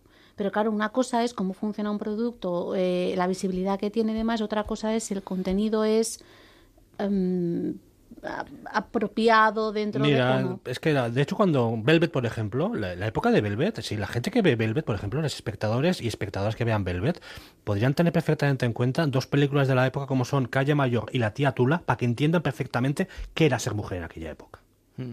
Que Pero, no, nos da la sensación de que a lo mejor somos muy críticos porque es una ficción de aquí, pero los americanos también. Justamente por eso, porque nos molesta que sea de aquí y de esa imagen tan tergiversada. Pero, pero, a lo mo- pero a lo mejor no estamos comiendo muchas cosas americanas eh, mm, con un revestimiento histórico que tampoco es. Bueno, pero también les ponemos la crítica. Si Mad Men, por ejemplo, Raquel y yo teníamos un profesor amigo nuestro que decía que, por ejemplo, que él cuando él, nacido en Nueva York, y decía que él no se reconocía en Mad Men. Exacto. Lo decía, es que para mí, ese Nueva York, para mí, que es de la época, es decir, yo tenía igual 15 años cuando transcurre la acción de Mad Men y yo no me reconozco. Y mira que Matthew Weiner, otra cosa no, pero puntillista en estas cuestiones Sí, es. pero también es otra idealización es. de ese Nueva York de la época según el punto de vista de, de Matthew Weiner a partir de sus recuerdos de infancia. Correcto, exacto. Que siempre son traicioneros. La nostalgia siempre es traicionera, Exactamente. bueno, sí. pues no, no nos va a quedar tiempo para hablar de Orange is the New Black. Pero, Pero bueno. hay una cosa importante, Carlos, como el friki de la mesa, eh, de que es que Doctor Who va a ser una mujer. ¡Yeah! Y ya con eso, Eso, eso ya, es un gran paso. ya para lo tenemos todo hecho. o sea, Y The Good Sí, Fight señor. también, que The esa sí que la traíais con un punto Bueno, pero de Good. Fight ya hablaremos más adelante en otro The momento. Tendremos tiempo. Sí. Pues nada, la semana que viene vamos a recomendar pequeñas joyas seriales con Raquel Crisóstomo. Gracias venir por venir. Muy buenas noches. Gracias. Y Oscar González, que vaya bien y tranquilo. Que tenemos todo el verano por delante. Tenemos un mes entero. Feliz madrugada. Buenas, Buenas noches. noches. Igualmente. En Onda Cero, Noches de Radio, Carlas Lamelo.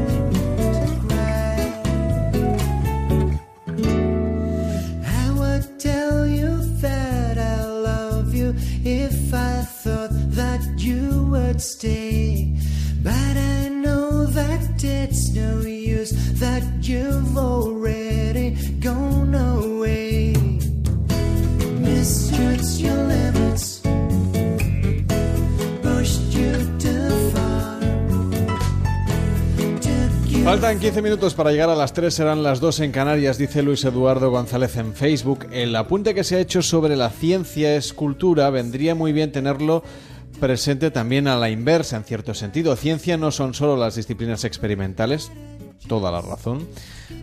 Yo por lo menos vengo de las ciencias de la información, que son cero experimentales. Bueno, cero no, pero vamos, que son difíciles de cuantificar. Sino todo desarrollado, eh, todos los desarrollos intelectuales que buscan explicar la realidad en un modo sistemático.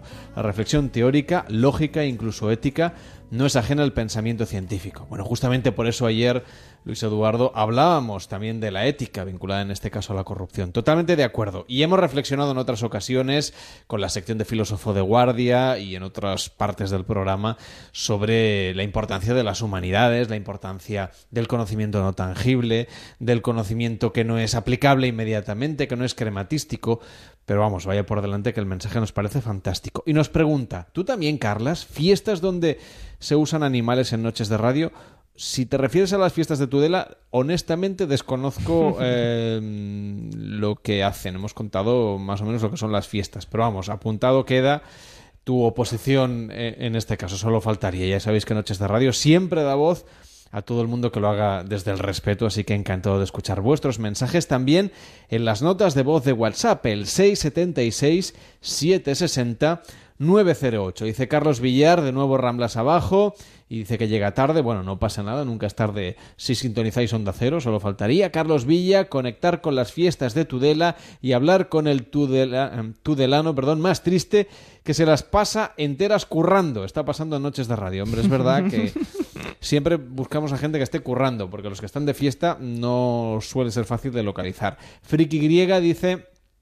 Hoy en Noches de Radio, las chicas de cable, del cable no es feminista, al final lo importante son sus líos amorosos y al parecer también los tríos, y no quiero hacer spoiler. Ahí va. Dice de ese, pues yo pagaría por tener noches de radio todo el año y seguro que no soy el único. Ah. Bueno, pues nada, apuntado queda. Y además nos dice que ha añadido nuestra charla sobre los Juegos de- Olímpicos de Barcelona de ayer en, su, en su perfil de Facebook o de Twitter o no sé qué. Ah, y nos pone un una foto del videojuego de la, de la Sega Master System Ah, sí. de los Juegos Olímpicos de Barcelona 92. Qué bonitos. ¿Cómo ha pasado el tiempo, eh? Tendremos hoy también de hacer un poquito tiempo de hacer un poquito de nostalgia del 92 a Ujú. través de la música. Pero Sí. antes, vamos a abrir un expediente.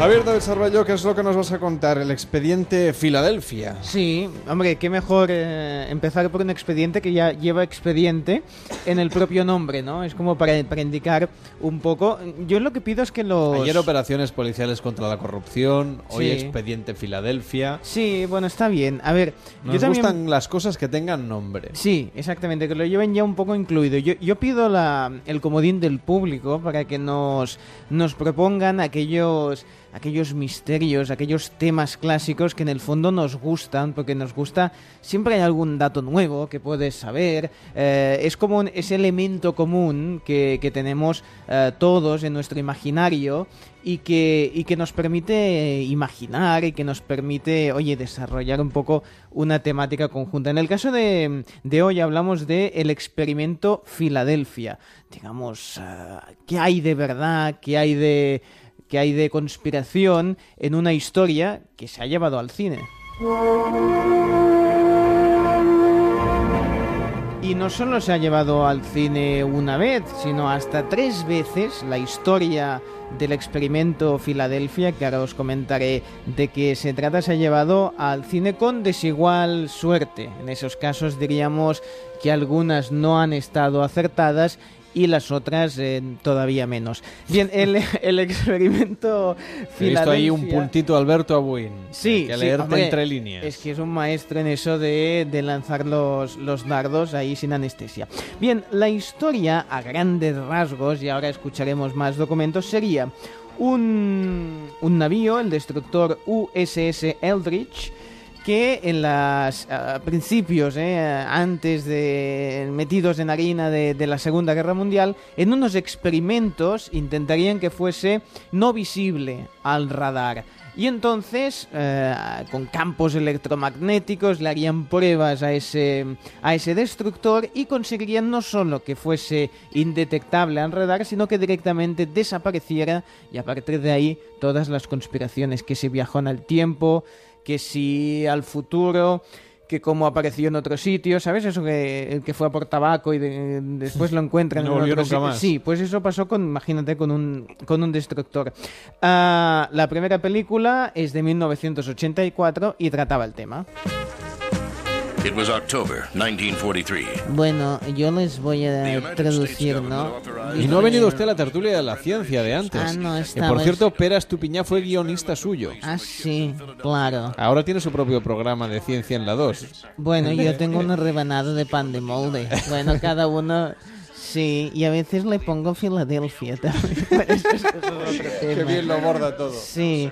Bueno, eh, bueno, ya no sé qué decir. no, Si quiere arrancamos no, el corte otra no, vez. está bien. Bueno, venía a decir que, oye, hicieron un experimento y algo pasó con los con los protagonistas, ¿no? Dice Jimmy, oye, em, Eduardo, esto no tenía que pasar. Es fantástico, ¿no? Si quieres le digo yo lo que tiene que decir. Sí, sí, es fantástico, lo pone en el guion. Bueno, eh, Jimmy, eh, algo pasó con Jimmy, ¿no? Y entonces viajó ah, al futuro, ¿no?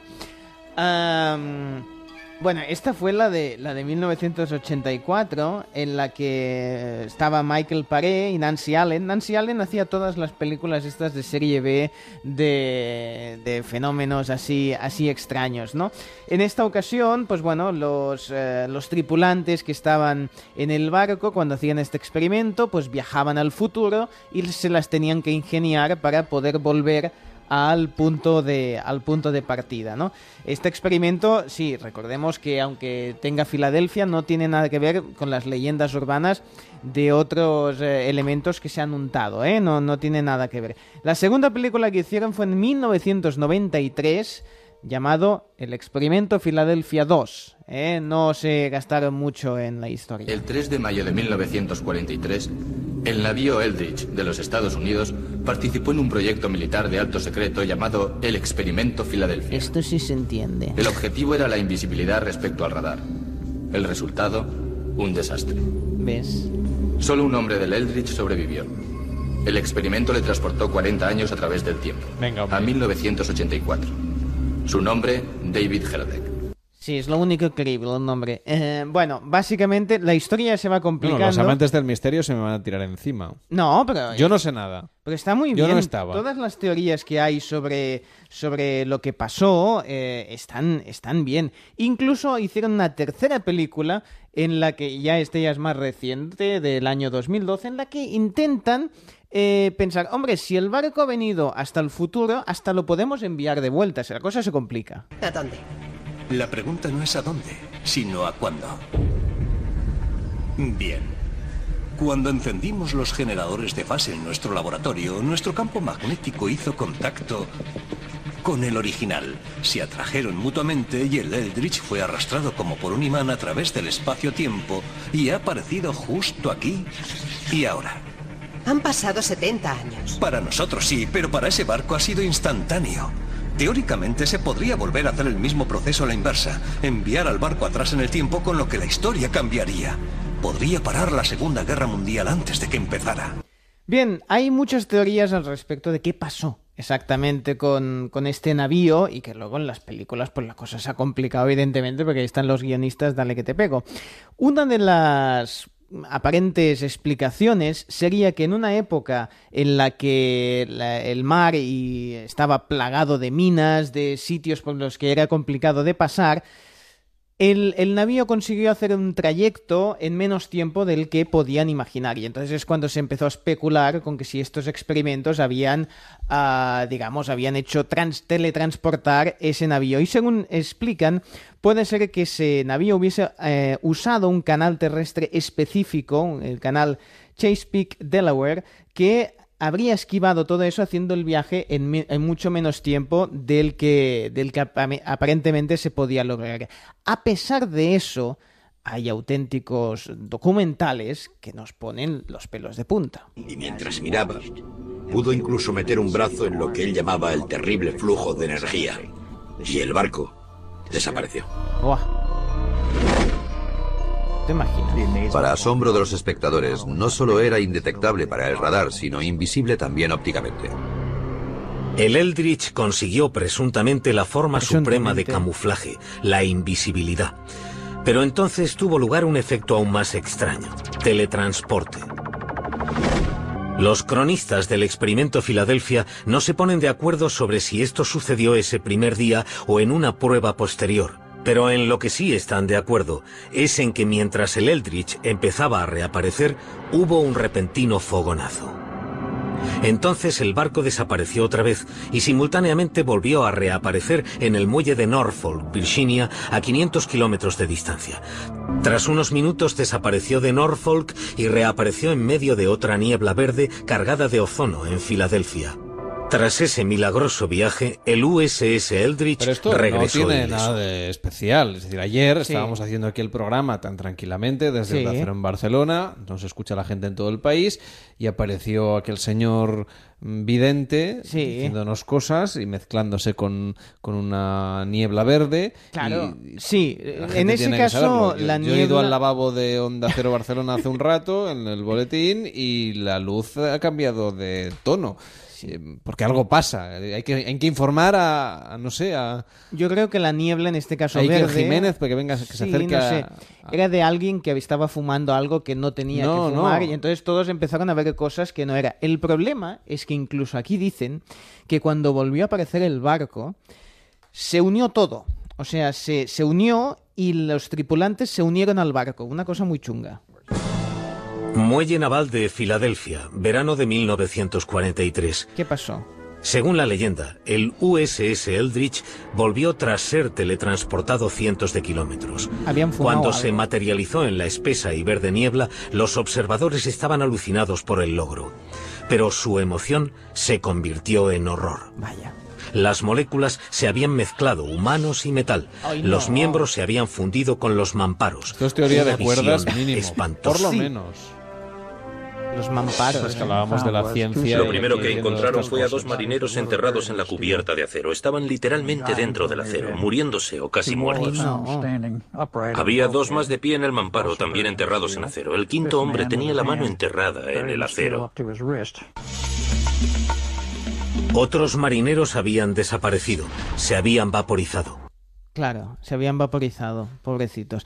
Bueno, oye, que la gente nos, no- nos cuente a ver qué misterios quiere que, que recordemos y que comparemos aquí para ver, eh, bueno, que- cuáles forman parte de nuestro imaginario colectivo. Ya han detectado los oyentes que somos más bien escépticos con estas cosas. No, nos pica la curiosidad. Lo contamos. Sí. Quizá yo soy más escéptico que tú. Bueno, David. sí, no, pero va- vamos a jugar a eso, va, a ver si nos que sí. convencéis, va. Facebook.com barra Noche Radio, arroba Noche Radio en Twitter y noches arroba onda cero punto es. También el teléfono del directo 93 343 54 50 y el WhatsApp 676 760 908 676 760 908. Nos vamos a las noticias de las 3, eran las 2 en Canarias y a la vuelta tenemos tertulia en la piscina y también el prime time. Vamos a saber qué es lo que ha pasado en la televisión mientras preparábamos noches de radio. Además, nos iremos de vacaciones, algún chiringuito que haya escogido Manuel Campillo, tendremos tiempo también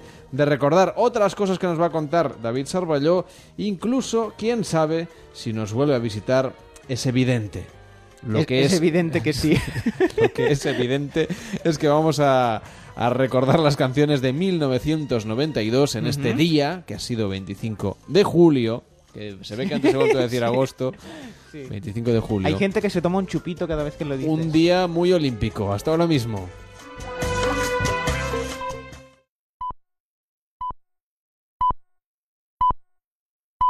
Son las 3, las 2 en Canarias.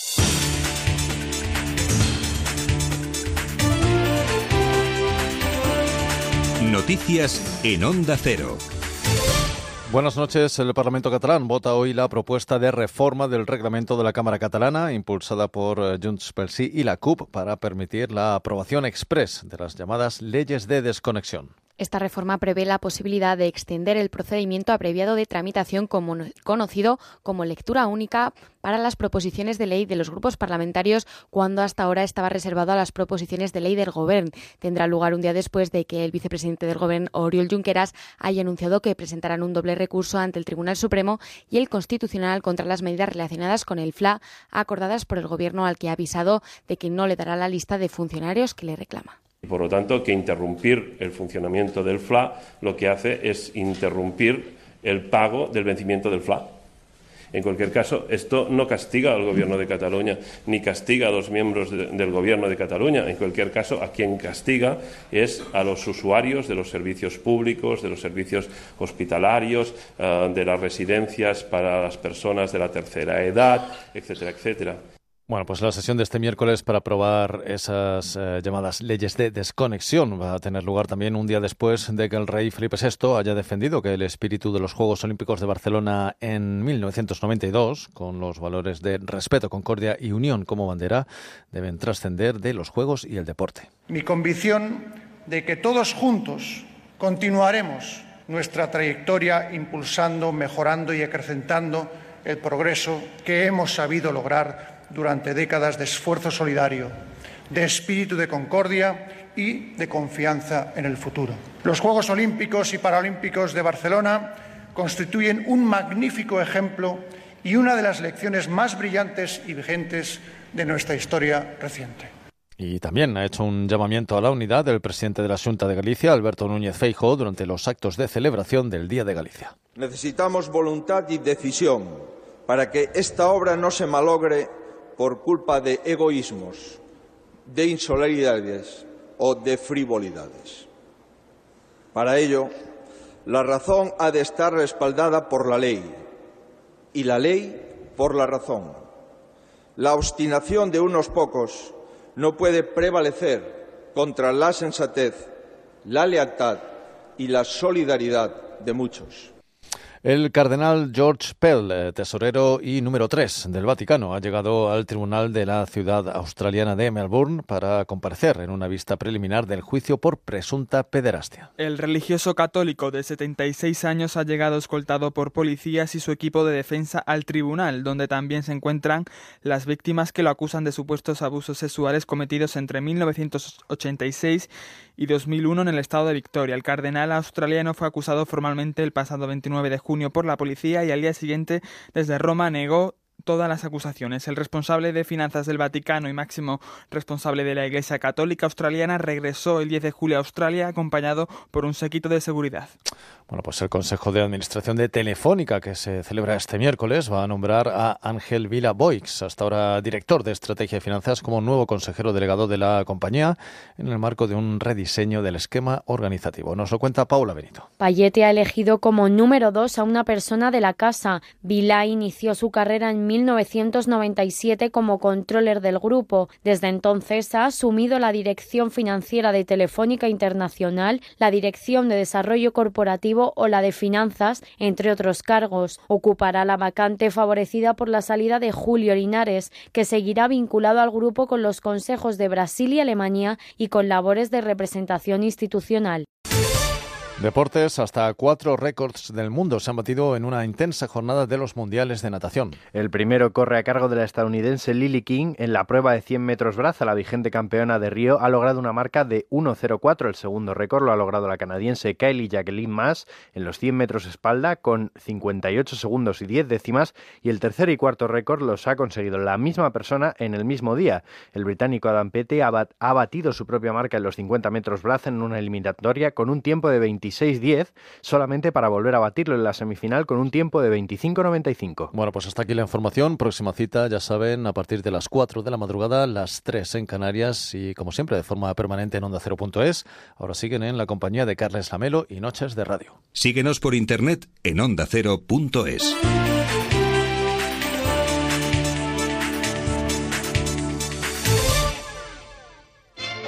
Hay gente que crees conocer, pero solo has visto una cara de ellos. Descubre cómo son. Nadie es perfecto. Un programa de entrevistas donde el primer sorprendido será nuestro invitado. Descubrirán cómo les ven y la huella que van dejando. Te vas a divertir y sorprender. Sábados y domingos a las 10 de la noche. Nadie es perfecto. Con Nacho Arias. Te mereces esta radio. Onda Cero. Tu radio.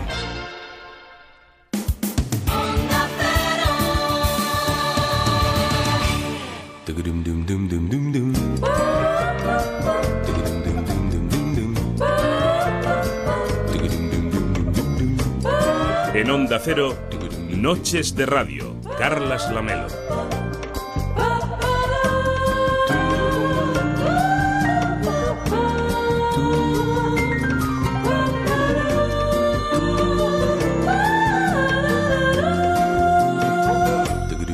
Nos dice Rubén Martín a través de Twitter, eh, qué chungo lo de los marineros fundidos con el acero, casi me meo. Otro verano más unidos. Saludos desde el Valle del Jerte. Ay, qué Rubén, bonito, qué bonito. un abrazo, mandanos unas cerezas. Ahora ya Ah, no qué- debe haber. Qué bonito, qué bonito el valle, el valle de Jerte. Hermoso, hermoso, maravilloso, maravilloso, me encanta. me encanta. Mm, David, ya sabes que seguirás contándonos cosas de, Sí. de expedientes y, y tal. Dice de ese experimento Filadelfia, vamos, que en vez de un barco era un DeLorean. Más o Solo menos. faltaba Emmett Doc Brown Oye. y Marty McFly. Doc, era en DeLorean. Sí, más o menos. Dice también de ese, para la próxima vez que habléis de temas de misterio, hablad de los Anunnaki y de los reptilianos. Bien. De los reptilianos no podemos hablar porque nosotros mismos somos reptilianos. Un poco, sí. Pero de los Anunnaki lo, Ujú. Lo haremos un día. Sí, lo- tenemos un tema que lo tenemos congelado. Los, No, el Anisaki también hablaremos. Eh, ah, vale, sí. Eso, Eso. será otro día, no Sí. mezclemos los temas. bueno, esto es Noches de Radio, esto es Onda Cero, estaremos hasta las 4, las 3 en Canarias contando muchas cosas, entre otras, abriendo tertulia sobre la guerra de sexos en nuestra tertulia en la piscina.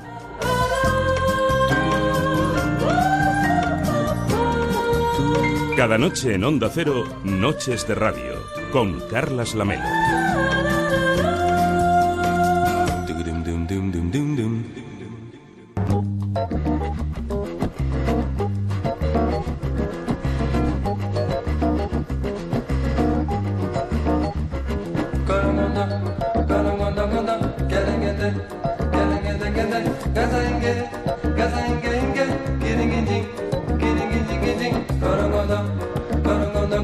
Son las 3 y 8, las 2 y 8 en Canarias. Vamos hasta Madrid a saludar a Manuel Campillo, que es el 33% del equipo de este programa. ¿Qué tal? Sí. ¿Cómo estás? Muy buenas noches, Manuel. Pues aquí seguimos. Otra vez. Eh, tú eres el que ve la tele por nosotros. Yo ya he confesado que no veo ni he visto Juego de Tronos. No te preocupes que yo vi la primera temporada y dejé la segunda porque se me olvidó la gente. Así que imagínate. Bueno, es que hay, que hay que verla con escuadra, cartabón y con una libreta. Y un iPad si puedes. Son demasiadas personas y no puedo meter en mi cabeza tanto personaje. Se me fue, se me fue. Nos dice Rubén Martín, no me digáis que no habéis probado las picotas que llevé en julio el, el verano pasado. Este año ya os llevaré algo de aquí.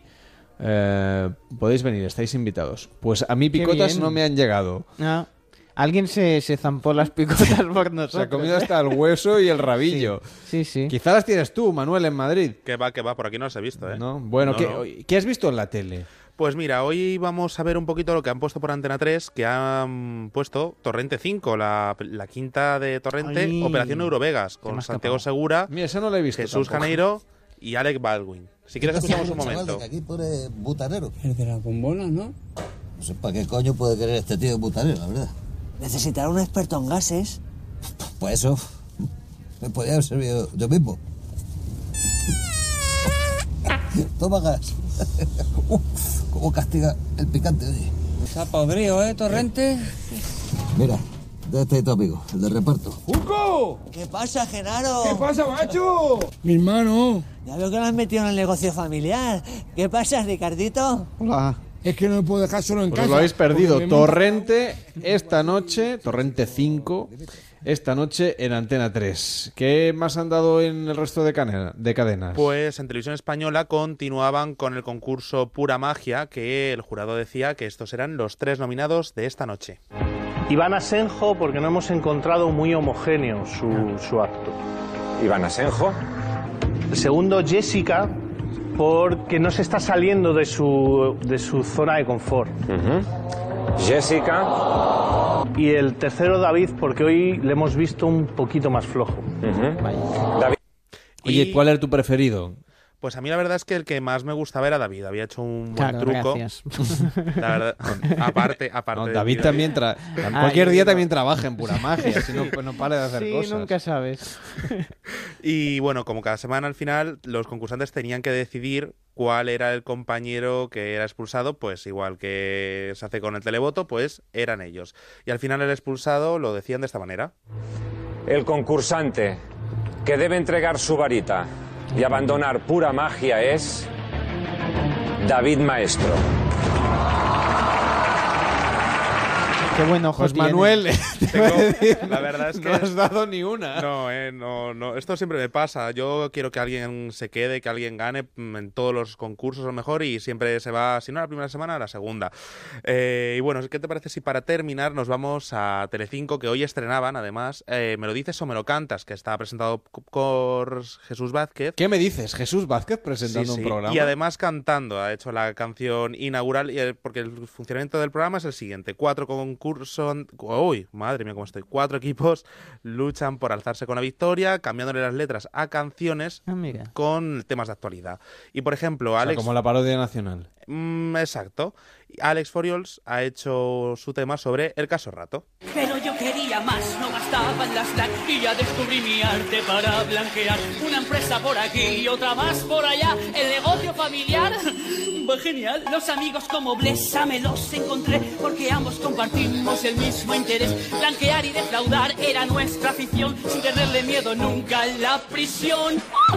Con dinero a rebosar, a rebosar, a rebosar. ¿Veis qué fácil es robar? Hasta que vino el juez y me cagué.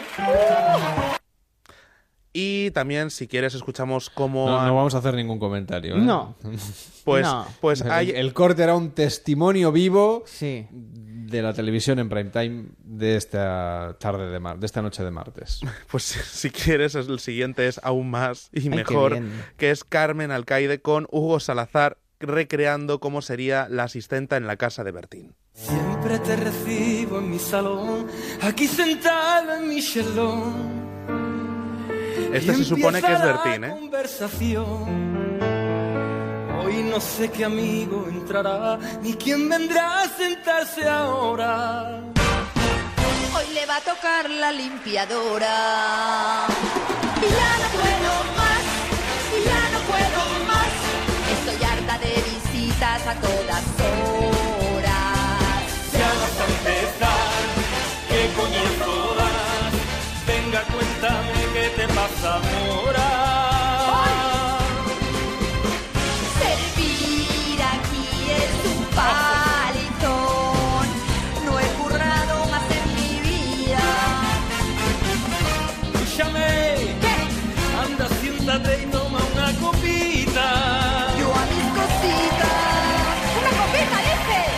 Lo que más me gusta es la voz de Carmen Alcaide, que parece de todo menos Carmen Alcaide.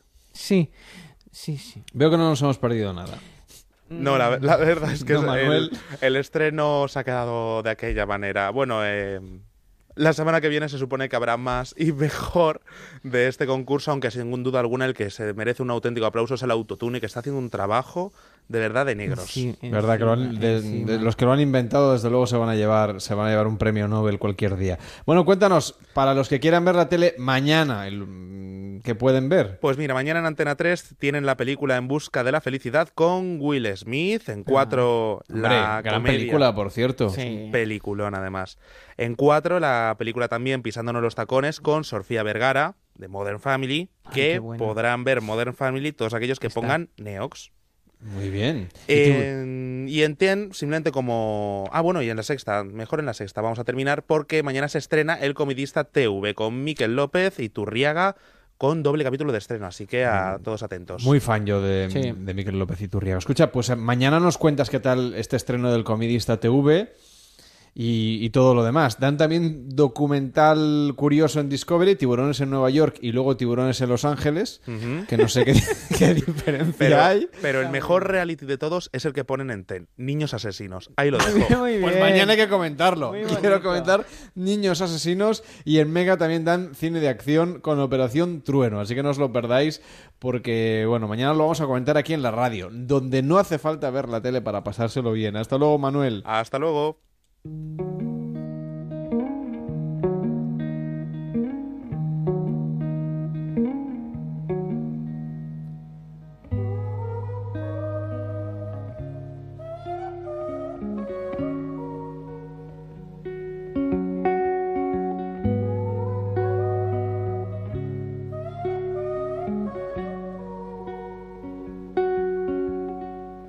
City of are you shining just for me? City of stars, there's so much that I can't see. Well, who knows? I felt it from the first embrace I shared with you. Well, that now our dreams they finally come true. City of stars, just one thing everybody wants. Well, they're in the bars and through the smoke screens of the crowded restaurants. Well, it's a love. Yes, all we're looking for is love from someone else. A rush, a glance, a touch, a dance, a look in somebody's eyes to light up the skies, to open the world and set me reeling. A look that says I'll be here and you'll be alright. Cause I don't care if I know just where I will go. Cause all that I need is this crazy feeling, think I wanted to stay.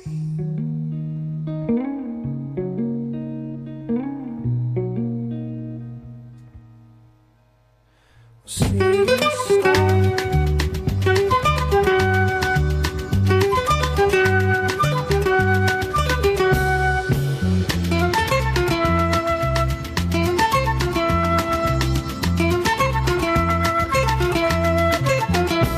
Vamos a recuperar nuestras tradicionales ya tertulias de verano en la piscina con Nuria Mañé. ¿Qué tal, Nuria? Muy buenas noches. Hola, buenas noches. Es nuestra tertuliana deluxe y, y quien monta estas tertulias, quien hace el casting, quien ah, contribuye a escoger los temas que vamos a tratar durante las cinco semanas de noches de radio.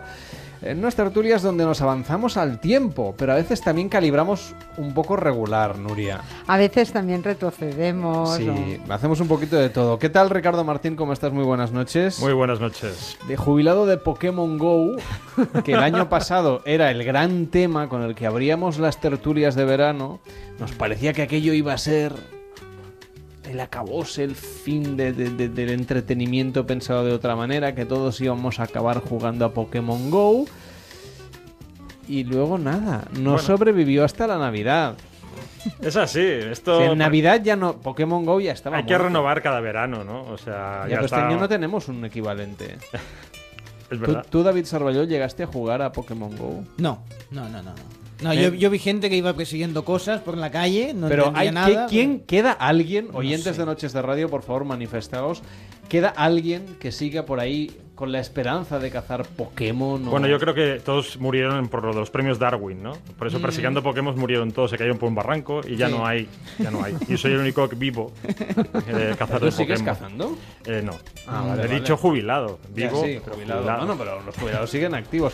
Y este año se incorpora Ana Pacheco. ¿Qué tal, Ana? ¿Cómo estás? Muy buenas noches. Hola, ¿qué tal? Es periodista de Playground. No sé si el año pasado cazabas Pokémon o no. No, yo también era un poco la que veía pasar la moda, pero tengo que decir que que, es- que descubrí hace poco un grupo en Facebook que era de fans ahora y era todo muy raro. Eran muy pocos y estaban completamente Claro, enganchados. Eso es lo que me decía Ricardo asunto. Martín antes de empezar. Me decía, bueno, todavía hay gente. que Son un mola". reducto. Vale, sí, también hay gente que ve pelis en VHS. y- y- y- y- pero eso no quiere Bueno, decir que la tecnología ahora- haya, haya muerto. Ahora ha salido un reproductor de cintas de cassette. Por ejemplo, O sea, ¿por, me- por qué no lo de VHS? Me mandaron un Walkman hace unas semanas, Oh. unos meses, una agencia de comunicación para anunciarme un festival de música. Bueno, no igual sé es qué. por la serie esta, ¿no? De No, porque 13 era una... razones que se ha puesto no. de moda. Era un vez. festival de música... De los 90s, De los de los 90, 90. eh, re- recuperando la ruta del bacalao. Sí, vaya, muy bien. muy bien.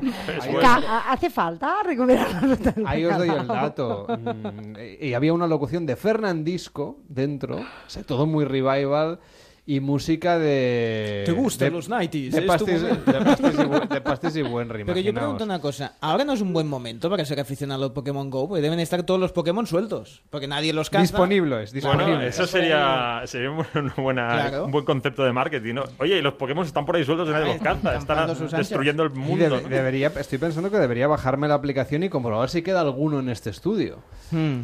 Hay otras Claro, cosas, pero bueno. y todos esos espacios que se habilitaron, ¿no? Las cafeterías, Mm. todo esto Es que- ya. no, si es que parecía se- que iba a ser- Era que- la Sí, revolución. Ahora son licorerías, ahora ya ha degenerado mucho no, eso. pero ¿eh? Nintendo subió en bolsa, tal, nada. Se, se han muerto y se Bueno, acabó. es que ahora que- cada vez más rápido, ¿no? Las modas mm, llegan, suben, desaparecen. Lo que no va a morir es la guerra de sexos. Y así queremos abrir hoy nuestra tertulia en la piscina. Y además es que tenemos a.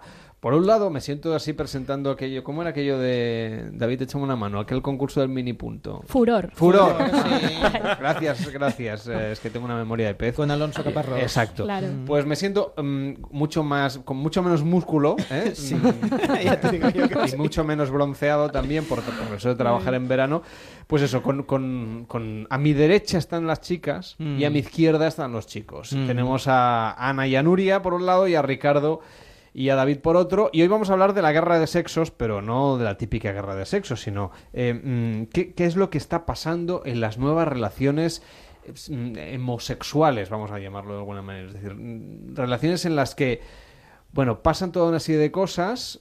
Ya no es como antes, ya no. Sí, me estoy remontando a hace 50 años, o 40, o 30, o 20, o depende de cada cual.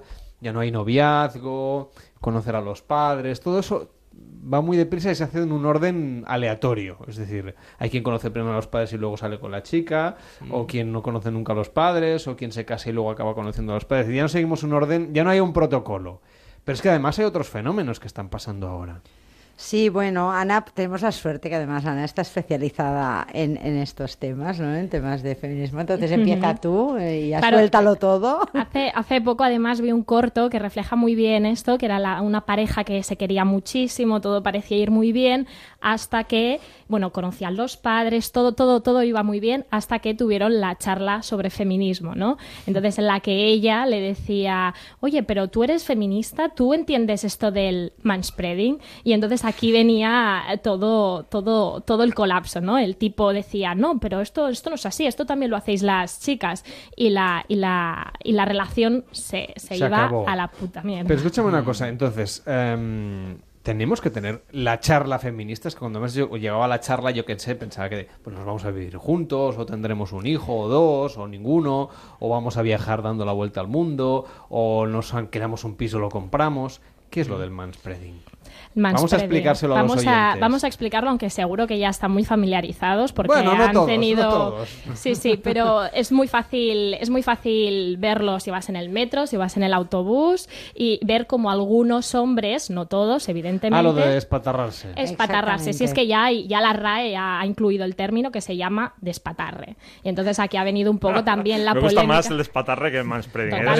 Hay que, hay que reivindicarlo. la- Por una aquí. vez la RAE ha estado aquí fina. Aquí en este ¿eh? Programa, aunque, aunque se nos cuelan anglicismos, es verdad que siempre intentamos utilizar el término eh, españolizado. Total, y además es que esto hace mm, es reciente. Claro, y hace enriquece el idioma. Entonces, el despatarre. El despatarre. Vosotros los hombres, a ver si, si, si os reconocéis en esta postura, pero básicamente sería sentarse en una silla, abrir las piernas y ocupar el asiento del de al lado, que casualmente suelen ser chicas que se sientan con, los, con las piernas cruzadas. Eso tiene una explicación sociológica, he leído incluso, ¿no? Claro, claro, es decir, la, la, la dominación histórica ¿no? De- del espacio del que han hecho sentir parte a muchos hombres, ¿no? Yo también recuerdo como, bueno, yo no recuerdo porque no había nacido, pero sí que he visto postales de los años 40, 60 en las que se decía las señoritas sentadas con, los, con las piernas cruzadas. Es decir, Bueno, todavía hay, hay familias que tendrán fotos de los abuelos de la señora sentada Claro. y el, y el señor pues de- detrás de la silla eh, con un brazo so- sobre el, sobre el hombro, por ejemplo, de una de ellas. Sí, sí, todos hemos visto esta- estas fotos en casa de nuestras abuelas y viene un poco de ahí la historia y se sigue replicando y aunque no te des cuenta a priori, luego pues en estos espacios públicos se, se replican ¿no? estas conductas y aquí viene un poco el qué hay que hacer. Tú, Ricardo, eres muy de despatarrarte. Bueno, yo en el cine sí. Es que es, Pero es en el cine no poco- ocupas Claro, espacio no, del otro, porque- eh, porque hay eh, un exa- es que aquí, es que aquí van las cosas. Yo creo que eh, esto es interesante, se ha puesto muy de moda esta palabra, pero yo creo que todo tiene también que ver con la mala educación. Porque esto siempre ha existido. O sea, el despatarre este en el metro o en cualquier lado eh, siempre ha existido. Eh, yo, y- pero no es una cosa solo que moleste a, a mujeres, sino molesta también a hombres que se sientan de una forma normal y hay otro que no. Y entonces eh, sucede una cosa de guerra ya, de dominación, ¿no? Que Claro. es poniendo la pierna ahí, toma, ¿sabes? Ahí intentando Pero- ocupar su espacio y, y es, es Se- absurdo. sea manspreading o no, yo también he- hay backspreading, es decir, hay gente que se sienta en el metro, por ejemplo, y ocupa el asiento de al lado con su bolsa, con lo que ha Ah, comprado, sí, con- la carpeta. Esto yo no sé cómo le llamaría. Todo, es lo mismo. Hombres, mujeres. Es, es gente que no tiene consideración por los demás. Eso Car- es lo que es. carpeta spreading, ¿no? Carpeta spreading. Pero no solo Bueno, eso, cuan- sí. cuando, vas por la acera también pasa, que puede ser que alguien esté paseando con el perro, lleva el perro con una correa que es como para dar dos vueltas al campo de fútbol, lo lleva al otro lado y está ocupando toda la acera. Y eso también... Sí, eso como se que llamar. va, que va en corrillo. ¿no? Y, y- Gente que no sabe la gente que Perring. Camina, y van sí. tres o cuatro. Aquí en las Ramblas es muy habitual. Hordas de Aquí turistas van de que no 12 en saben 12 o caminar. de 40 en 40. Sí. Pero, pero, pero, pero por otros, en, en otras calles de otras ciudades y pueblos de España, pues eso, cuatro o cinco y ocupan la acera completa. y, O sea, diríamos que en general, ¿no? Es una batalla que, bueno... Evidentemente, la falta de respeto sí. existe y se manifiesta en diferentes ámbitos, pero en el caso del manspreading, el despatarre, como le diríamos en castellano, tiene el componente este de que en el momento en que lo hacen más hombres que mujeres, se remonta a otras razones que no tienen únicamente que ver con la mala educación. De ahí que de alguna forma se intente pues esto combatir y de hecho eh, Manuela Carmena ahora en, en Madrid ha puesto como una iconografía especial el transporte público para evitar esta práctica que evidentemente también incluye eh, básicamente no es que diga hombres nos despatarréis la, la- el icono es eh, no ocupes dos Sí, asientos es un pictograma es un pictograma asexuado, digamos. exacto es decir las, las mujeres también podemos interiorizar Porque, esta parte sí. pero somos menos las, Porque- No, sí que es yo- verdad que si tú te fijas, la, la mayoría somos nosotros. ¿Qué os parece la iniciativa esta de un grupo de chicas eh, que se ha globalizado además el fenómeno, que ante, el ante la historia del manspreading han puesto fotografías de chicos de pie en el metro leyendo libros y además chicos, mm, quiero decir, que se han fijado en los más atractivos. ¿Esto contribuye a, a, digamos, a, a normalizar las relaciones entre hombres y mujeres? ¿Es una anécdota absurda? Al contrario, lo que hace es desviar la atención sobre el tema principal. ¿Cómo lo ves tú? Claro, yo al nivel de, de las fotos en el metro son otra, son otra movida porque cada vez veo más como en mi Instagram gente haciendo fotos a personas en el metro, que aquí yo ya Que es que entraría... está fatal, porque, claro, claro, eh, en el ¿no? caso de denunciar, a mí me parece bien eh, cuando se hace una foto de las piernas y se ve claramente que es un hombre y una mujer y es un poco de dar más bombo a esta campaña y decir, veis, si esto sí que se hace, no, no me lo estoy imaginando, no estoy loca.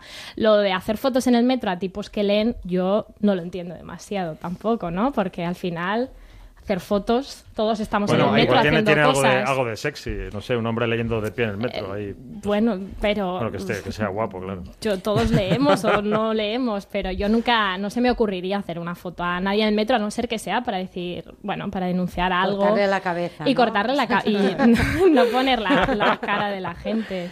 Pero yo he leído en algún sitio, que no sé, que, que ha habido hombres ¿no? que dicen que es un tema fisiológico, que sus partes necesitan Han demostrado, esto precisamente... no las, no las leí. No, no, esto demostraba, con tu- también en- en- en- siguiendo hoy en Twitter, ¿no? Alguien demostraba con, una- con, unas- con- un infográfico directamente, con eh, casi interactivo, ¿no? De decir de por qué eso es mentira, ¿no? O sea, tenemos el cuerpo hecho para que podamos cerrar las piernas y no tengamos ningún problema por ser hombres, porque lo que tenemos está hacia arriba, no hacia abajo. Claro, sí, sí, Pues, yo eh, creo- Además, bueno, también, que me refiero que también un poco Bueno, de... más, ve- más tiempo para abajo que para arriba. Eso bueno. sí, eso sí. Eso ya depende, Si estuvieses todo el rato para arriba sería un, poco chungo en el metro. problema, O sea, ¿no? no lo sé, no sé. Sí, sí, yo recuerdo ver este infográfico y no, no, esto no se sostiene por ningún lado. Hombre, sí que es verdad que dicen los, los eh, urólogos que sobre todo para la calidad del esperma es importante llevar ropa holgada y no eh, subir la temperatura de la zona. No sé si es que a los hombres que hacen manspreading les, Les les preocupa la- el estado, la ya. temperatura o la calidad de su esperma, pero, Claro. pero sí que parece que hay, que no justifica el manspreading, ¿eh? es una manera de, de- de divertirnos y que- ya que se acaba ese argumento, pero sí que parece que existe una relación entre la temperatura y claro que también es verdad que los tejanos y los vaqueros y determinados pantalones ya, ya directamente los urólogos Mm. los, los prohibirían. Bueno, es que si fuese por los urólogos iríamos- en bolas ya directamente. Así Bueno, eso es una no opción habría problema. también, ¿eh? No creo que se planteen nada. Al final estas cosas son como yo lo he muy visto, ¿eh? que en conscientes. Barcelona también en el metro hay gente Sí, que va en bolas. Eh, Sí. Sí, sí. Hombre, mucha no hay. No, mucha no. Yo Me no me los, me los cruzado. encuentro yo siempre. Yo no me he cruzado con a, nadie. a ese, a ese hombre, ¿no? Que era el famoso de Barcelona, lo he visto una vez. Ah, hay uno que se pasea Sí, por Pero aquí. iba delante por la calle, no menudo, iba por, sí. no iba por De el todos metro. Metro, modos, no sí, yo, yo lo he visto en el metro. Puestos a verdad. preocuparnos, a mí me Sentado. preocupa, me preocupa más el mansduching que no el manspreading. O sea, que la gente que Ah, vaya, sí, sí, sí, que, haya más higiene, que eso molesta más no solo a la persona que tiene al lado, sino a los 400 que estén Bueno, cerca. Es que en verano ahora ir en el metro hay que tener mucho valor. Bueno, pero voy a decir una cosa, voy a sacar un tema que no tiene nada que ver, pero ya que he sacado eh, este tema, a David, pues a ver, ¿qué pasa? Que, que hay un desodorante que ha salido ahora, que es de alumbre, bueno, ha salido ahora, es el de toda la vida Mm. natural, ¿vale? Que este desodorante va fatal, o sea, Mm. no, no hace la función, debe ir muy bien para, va muy bien para la ecología, ¿no? Pero no va bien para... Ah, ¿Ves? ¿Alguien lo ha probado? No, No. No, la pues, verdad es pues que de no. verdad, eh, o sea, desodorante de alumbre que no tiene nada. De verdad, no, no, no va bien. Entonces puede ser que estas personas estén usando este desodorante. el no sé. Yo creo que También. seguramente... ¿Sí o no? No, de verdad, es verdad ¿eh? que Dice que para conseguir ese desodorante es el, el mismo efecto que no ducharte durante dos semanas. Pero O sea, es buscar, vamos sí, a ver, sí. la- el cambio climático no está ayudando y no queremos frivolizar, pero es verdad que las olas, oleadas estas de calor eh, que estamos viviendo mm, ayudan bastante poco. Ahora sí es cierto que es curioso que a primera hora de la mañana, sobre todo en junio, que todavía había tráfico hasta los colegios y más gente trabajando, y en julio, eh, en estas eh, últimas semanas ya se nota bastante que hay menos gente en el transporte público. Incluso a primera hora, que todos en principio deberíamos salir no duchados, Sí, hay gente que no, que ya no, que no lo directamente practica. no. ¿Qué es, qué es más, qué es más, qué es más invasivo, el olor o el manspreading? ¿El Bueno, manswarring o el...? Bueno, es que quizá yo tengo la teoría de que el olor es el olor de la masa, el olor de la Se masa suma, corporal se suma. se Al final no es que la gente huela demasiado mal, es todo una. Bueno, entonces hay gente que es más masa que otra, Sí, porque sí. Hay quien contribuye más. a, Sí, a esta pequeña porción, pero bueno, sí. Y luego también así relacionado con el feminismo hay otro término ¿no? El que se está hablando mucho ahora bueno, también en inglés, no sé, Ana nos dirá si la RAE ha Ujú. sacado el término, pero el mansplaining. Ujú. ¿Qué es mansplaining? Entonces, espera, que te lo voy a explicar. Ya. Esto es. Explicar que tú no tienes ni idea, ¿no? ¿Eh? Es un poco por ahí. Aquí, aquí está la demostración, ¿no? Pues el mansplaining es también como la, el término asociado a esa actitud paternalista, condescendiente de algunos hombres, especialmente si eres una chica joven, también a veces se sirven de esta diferencia de edad para explicarte cosas, aunque tú las sepas, aunque tú tengas experiencia más acreditada, aunque tú sepas de ese ámbito y el otro chico no tenga ni puñetera idea. Pero eso se llama ser Ahí- un cuñado, que ya lo hicimos Eh, en Navidad. es que creo, que, creo que es una buena. La RAE debería mm, meter una acepción para. cuñadismo. de cuñadismo. Cuñadismo. Evidentemente hay mucho de cuñadismo y es una práctica que también se, se replica un montón y que seguro que nosotras, bueno, yo seguro la he vivido y tú, Nuria, imagino Bueno, que la. RAE no lo acepta, Seguro. pero el Fundeu ya lo, ya lo que es el primer paso. Ujú, ¿Qué- qué exacto. dice? Lo defiende. Como le- le llama? Eh, Cuñadismo, ¿no? Cuñadismo. Referirse a la tendencia a opinar sobre cualquier asunto queriendo aparentar ser más listo que los demás.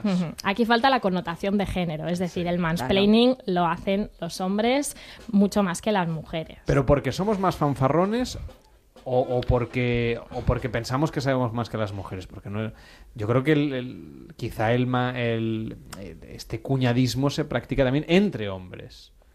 Sí, sí, sí, sí, total, pero en el caso de en- entre- el cuñadismo entre hombres sería algo que también queda un poco entre vuestras historias. El caso de, la- de los hombres es que se sirven de esa falsa superioridad, es decir, como yo soy hombre, creo que sé más que tú sobre este tema y te puedo y te puedo dar un poco una lección. Solo por, solo por el hecho de que seas mujer. Solo por el ese sí, sí, sí. Como si ser hombre ya vinieras con todo un, disco duro de No, no, conocimientos porque. Esto tiene una connotación de, vamos, de si, Sí, si sí. miramos la publicidad Sí. de hace 40 años, claro, la mujer se veía como eh, sus, las labores propias de una mujer eran lavar y cocinar. Y no la saques de ahí. Entonces, claro, esto es una cosa bastante reciente, me refiero a este, Mm. este paternalismo, esta visión de, es, es- es muy reciente. Entonces, eh, de hecho, hay mucha, es una cosa que se sigue manteniendo y por eso se habla ahora del ma- mansplaining, de que aún hay eh, gente con este concepto retrógrado, ¿no? Y lo que me preocupa más es que, es que quizá hay gente joven también con este concepto. Sí, sí, es quizá lo más preocupante, porque se podría decir que si eres de otra generación, dices, bueno, igual, ¿sabes? Aún tú te has quedado con esa, con esa idea, ¿no? Por lo que sea, o no, o no la has superado. Pero en este caso el problema es si se Que replica... va, solo cambian las formas. Yo siempre digo eso, yo tengo 25 años y yo experimento cosas muy parecidas a las de mi madre, a las de mi madre y mi abuela, pero solo se transforma la forma en la que yo lo recibo. Son sutilezas, pero yo sigo recibiendo expresiones de calla, calla, esto lo explico yo, o, mejo- o igual lo que quieres decir es esto, o mi favorita, que es cuando un hombre te manda a leer, ¿no? Te dice un hombre como muy leído con referentes que tampoco tienen que ser eh, los acertados ni siquiera, te dice, no, no, tú deberías leer este libro, o si quieres considerarte una buena feminista, lete a Simone de Beauvoir, y ya está, y se queda tan, y se queda tan Y entonces es patarra. ¿Esto te ha pasado? de verdad, de verdad. Hombres que dicen, tu discurso feminista puede estar más o menos bien, pero tú lo que debes hacer es leer que las feministas de antes sí que sabían más que que vosotras. Es que esto de verdad que me Pero- ha pasado, vamos- por eso te digo que está en todas las edades. Yo siempre digo una cosa, o sea, eh, creo, estoy viendo en, en los medios de comunicación constantemente, eh, incluso mujeres, que dicen, no, yo no soy feminista, eh, el feminismo como que hay- como es algo radical. Hmm. Cuando, bueno, si se mira incluso la definición, es lo que busca una igualdad real de derechos. Bueno, os estáis metiendo ahora en un jardín que no nos va a dar En un tiempo berenjenal. de- Yo, yo digo porque a mí lo que me sorprende son... Porque, hay- porque hay un debate incluso dentro Sí, del sí. feminismo sobre si se busca el igualitarismo o, eh, digamos, un- una inversión de los roles tradicionales. No lo, lo vamos a dejar aquí. Sí, bueno, no dentro del feminismo no hay igualitarismo. El feminismo sí que persigue eso. la igualdad, pero el igualitarismo es otra, Es otra historia. Por eso, que no, Sí. no nos vamos a meter hoy en esto, lo, lo abordaremos otro día en el programa. Ana Pacheco, muchísimas gracias por estar con nosotros. Te leemos en Playground y te esperamos la Perfecto. semana que Gracias. viene. Buenas noches. Ricardo Martín, eh, nada, búsquete un título para la semana que viene, porque lo de jubilado de Pokémon Go ya está, ya está contado. Y Nuria Mañé, tertuliana deluxe, que vaya muy bien. Buenas, Buenas noches. Cada noche en Onda Cero, Noches de Radio, con Carlas Lamelo. Hey Jude, don't make it bad. Take a sad song and make it better. Remember to let her into your heart. Then you can start to make it better.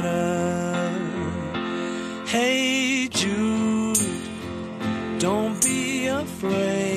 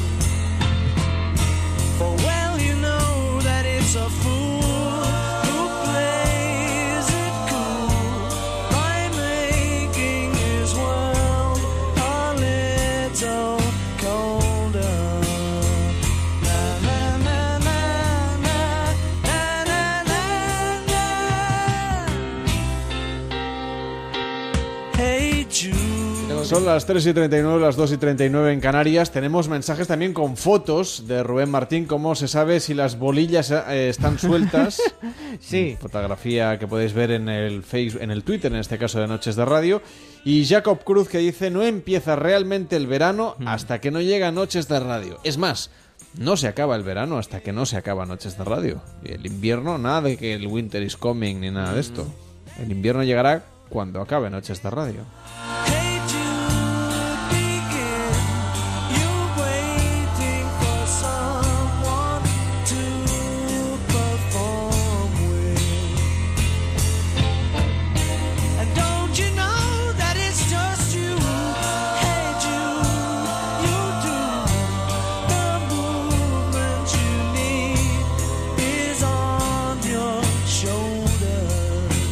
Este verano, Noches de Radio con Carlas Lamelo.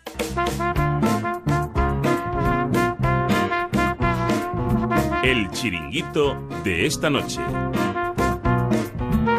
20 minutos para las 4, 20 minutos para las 3 en Canarias y también 20 minutos para las 4 en Benalmádena, en Benalmádena, perdón, en Málaga.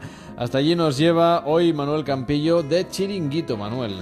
Pues sí, nos vamos a ir hasta La Cubana, un chiringuito que desde la distancia ya se puede apreciar que es sobre todo diferente a los del resto de la playa, pero sobre todo destaca por su calidad en todos los sentidos. Además, a pesar de solo tener 5 años de vida, el local, regentado por Gloria, ya ha recibido varios reconocimientos y entre ellos ha sido reconocido como uno de los chiringuitos más especiales de España en el año 2015. Eso fue hace dos años, sí salió un ranking y estábamos dentro que fue toda una sorpresa para nosotros porque entonces era cuando llevábamos cinco años con el negocio y, la verdad que fue, fue una alegría que, que empezar de, de, la nada, que al cabo de, de cinco años de llevar de te califiquen como uno de los mejores chiringuitos de España, la verdad que fue todo un orgullo.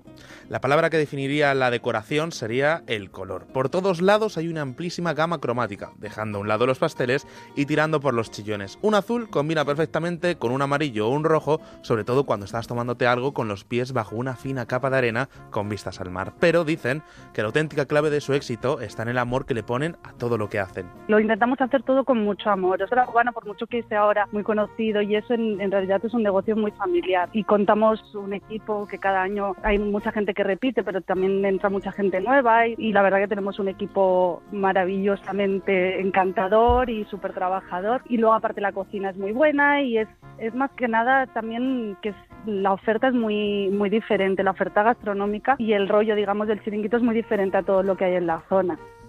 Bueno, la verdad es que hay duelo de fotos en las redes sociales. Rubén Martín también nos pone fotos del Valle del Jerte y dice, es más noches de radio, es el verano como el invierno a la nieve. Esto es el Valle y más, y nos mandan unas fotos fantásticas. A la altura de este chiringuito de Benalmádena, en Málaga, hablábamos del amor, pues bien, hay que echarle algo más que amor, que el amor está muy bien, pero yo tengo ganas de comer. ¿Cuál es la oferta gastronómica, Manuel, de la cubana, este restaurante, este chiringuito de Benalmádena? Pues mira, la oferta es muy amplia, pero sobre todo por lo que se caracteriza es por lo casero que es la comida. En la carta tenemos varios tipos de ensalada, tenemos hamburguesas súper caseras, que nosotros compramos la carne, la picamos, la hacemos nosotros. Tenemos woks, pescado tenemos todo en crudo, eh, ceviches y tartar y tataki. Y luego pues cosas para picar, tipo nachos, hummus o tzatziki, wraps, que es algo así como más fresco para para, un día de playa. Es todo cocina sencilla, pero bastante innovadora, digamos, y hecha con cariño, la verdad. De cócteles tenemos varios tipos de mojito, que el mojito es el rey por excelencia, y más en un sitio como se llama La Cubana. Y entre los que, los que tenemos, el más original y el que más llama la atención y más gusta es el, el mojito de coco. Luego también tenemos piña colada, que lo hacemos con, con piña natural, y cócteles más clásicos como un Bloody Mary o caipiriña.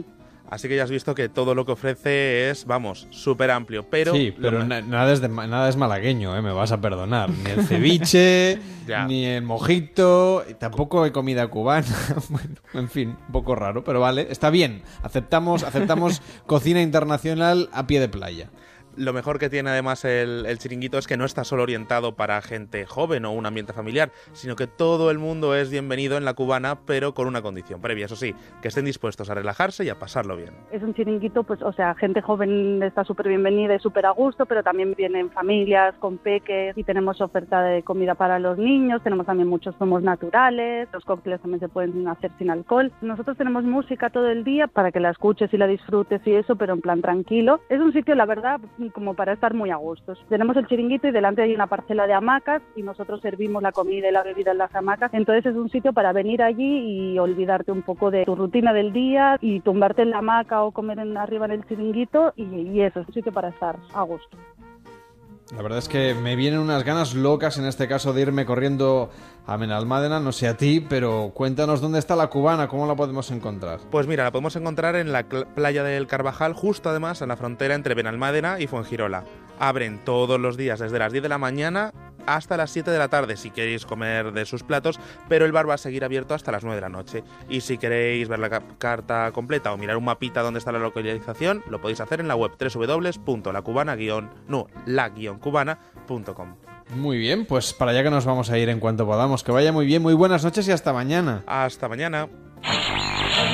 Bueno, ya estamos.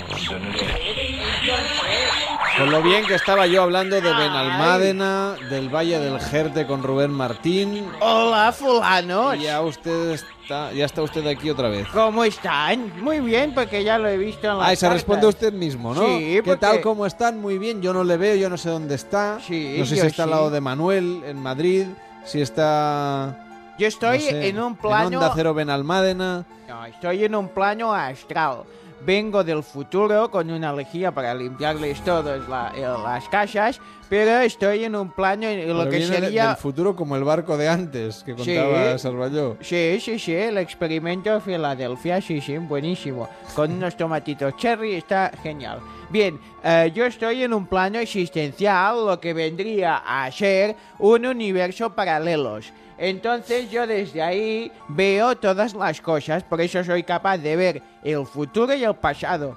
Acierto más del pasado que del futuro, pero a, aún mí, a mí- así- a mí también me pasa, señor Vidente. Bien, bueno, porque debe tener un, algo ¿Cómo me de dijo que se llamaba? Yo, Vidente Calderón. Ya. Y soy muy del Madrid. Pero bueno, a ver, vamos a ver. ¿Qué quieren saber hoy de su futuro? Hoy es ya 26 de julio. Sí. Es el día del presagio simbólico. Toma ya.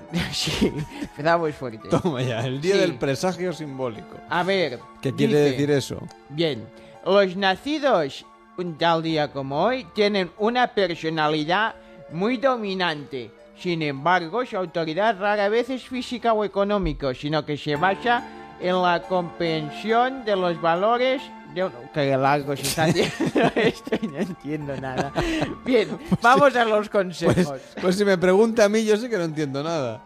Bien, a ver, no se pase usted de presentador. Vamos a ver. De- No, dice, tranquilo. consejos. Consejo para hoy. Sí. Atención que Xavier Ulle ya, ya está en la cola del paro. Bien, vamos a ver. Dice, descanse de sí mismo de vez en cuando. No, sí, eso me, me conviene. sí. Bien, sí, sí, sí. Y permita que los demás hagan lo mismo. Bueno, eso depende de cada uno, ¿no? Dice, recuerde que usted solo es una parte de todo lo que lo rodea.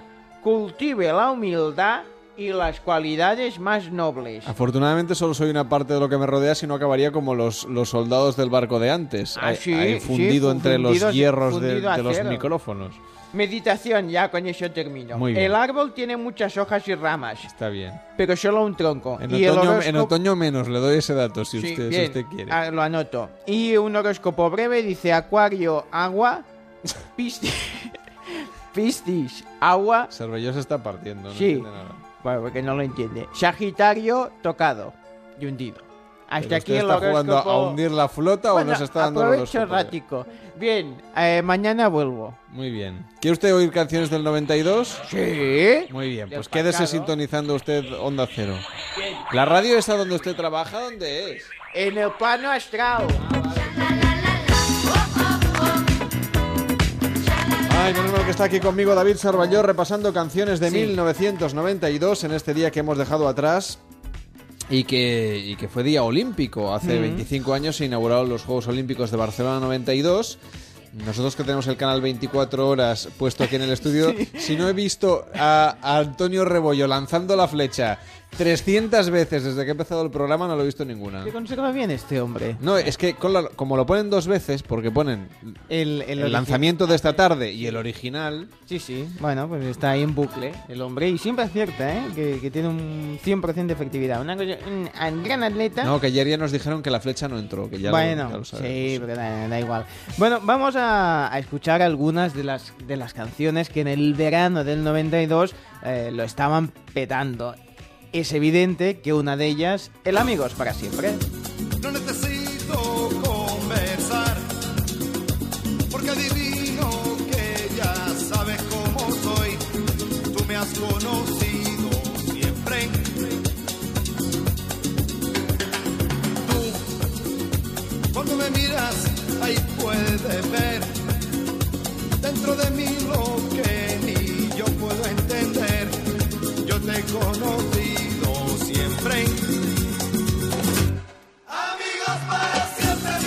Nos dice Rubén Martín, estáis invitados, solo escribidme, me dais la vida en verano, ya que no duermo por mis morfinas, por mi reciente paraplegia. Muchísimas gracias, hombre, pues la verdad es que es un gusto poder acompañar a cualquiera y, sobre todo si alguien pues eh, le hacemos un poquito más llevadera su situación, como es tu caso, nosotros estamos más que encantados. Así que te visitamos en el Valle del Jerte, aunque sea a través de la radio, que ya es mucho. Es bonito. De Amigos para Siempre comentábamos ayer esa, esa curiosidad, ¿no? De que todos eh, recordamos esta versión de, de los Manolos y cuando pensamos en esa ceremonia de clausura de, de los Juegos, es como si los estuviésemos viendo ahí cantando esta canción y no la cantaron, porque esta canción en la ceremonia de clausura era oficial, Josep Carreras, eh, cantando esa, esa canción y los Manolos cantaron otras canciones. eh. Pues estaban ahí con el Gitana Hechicera, que también fue una de las canciones eh, de ese verano de, de Peret.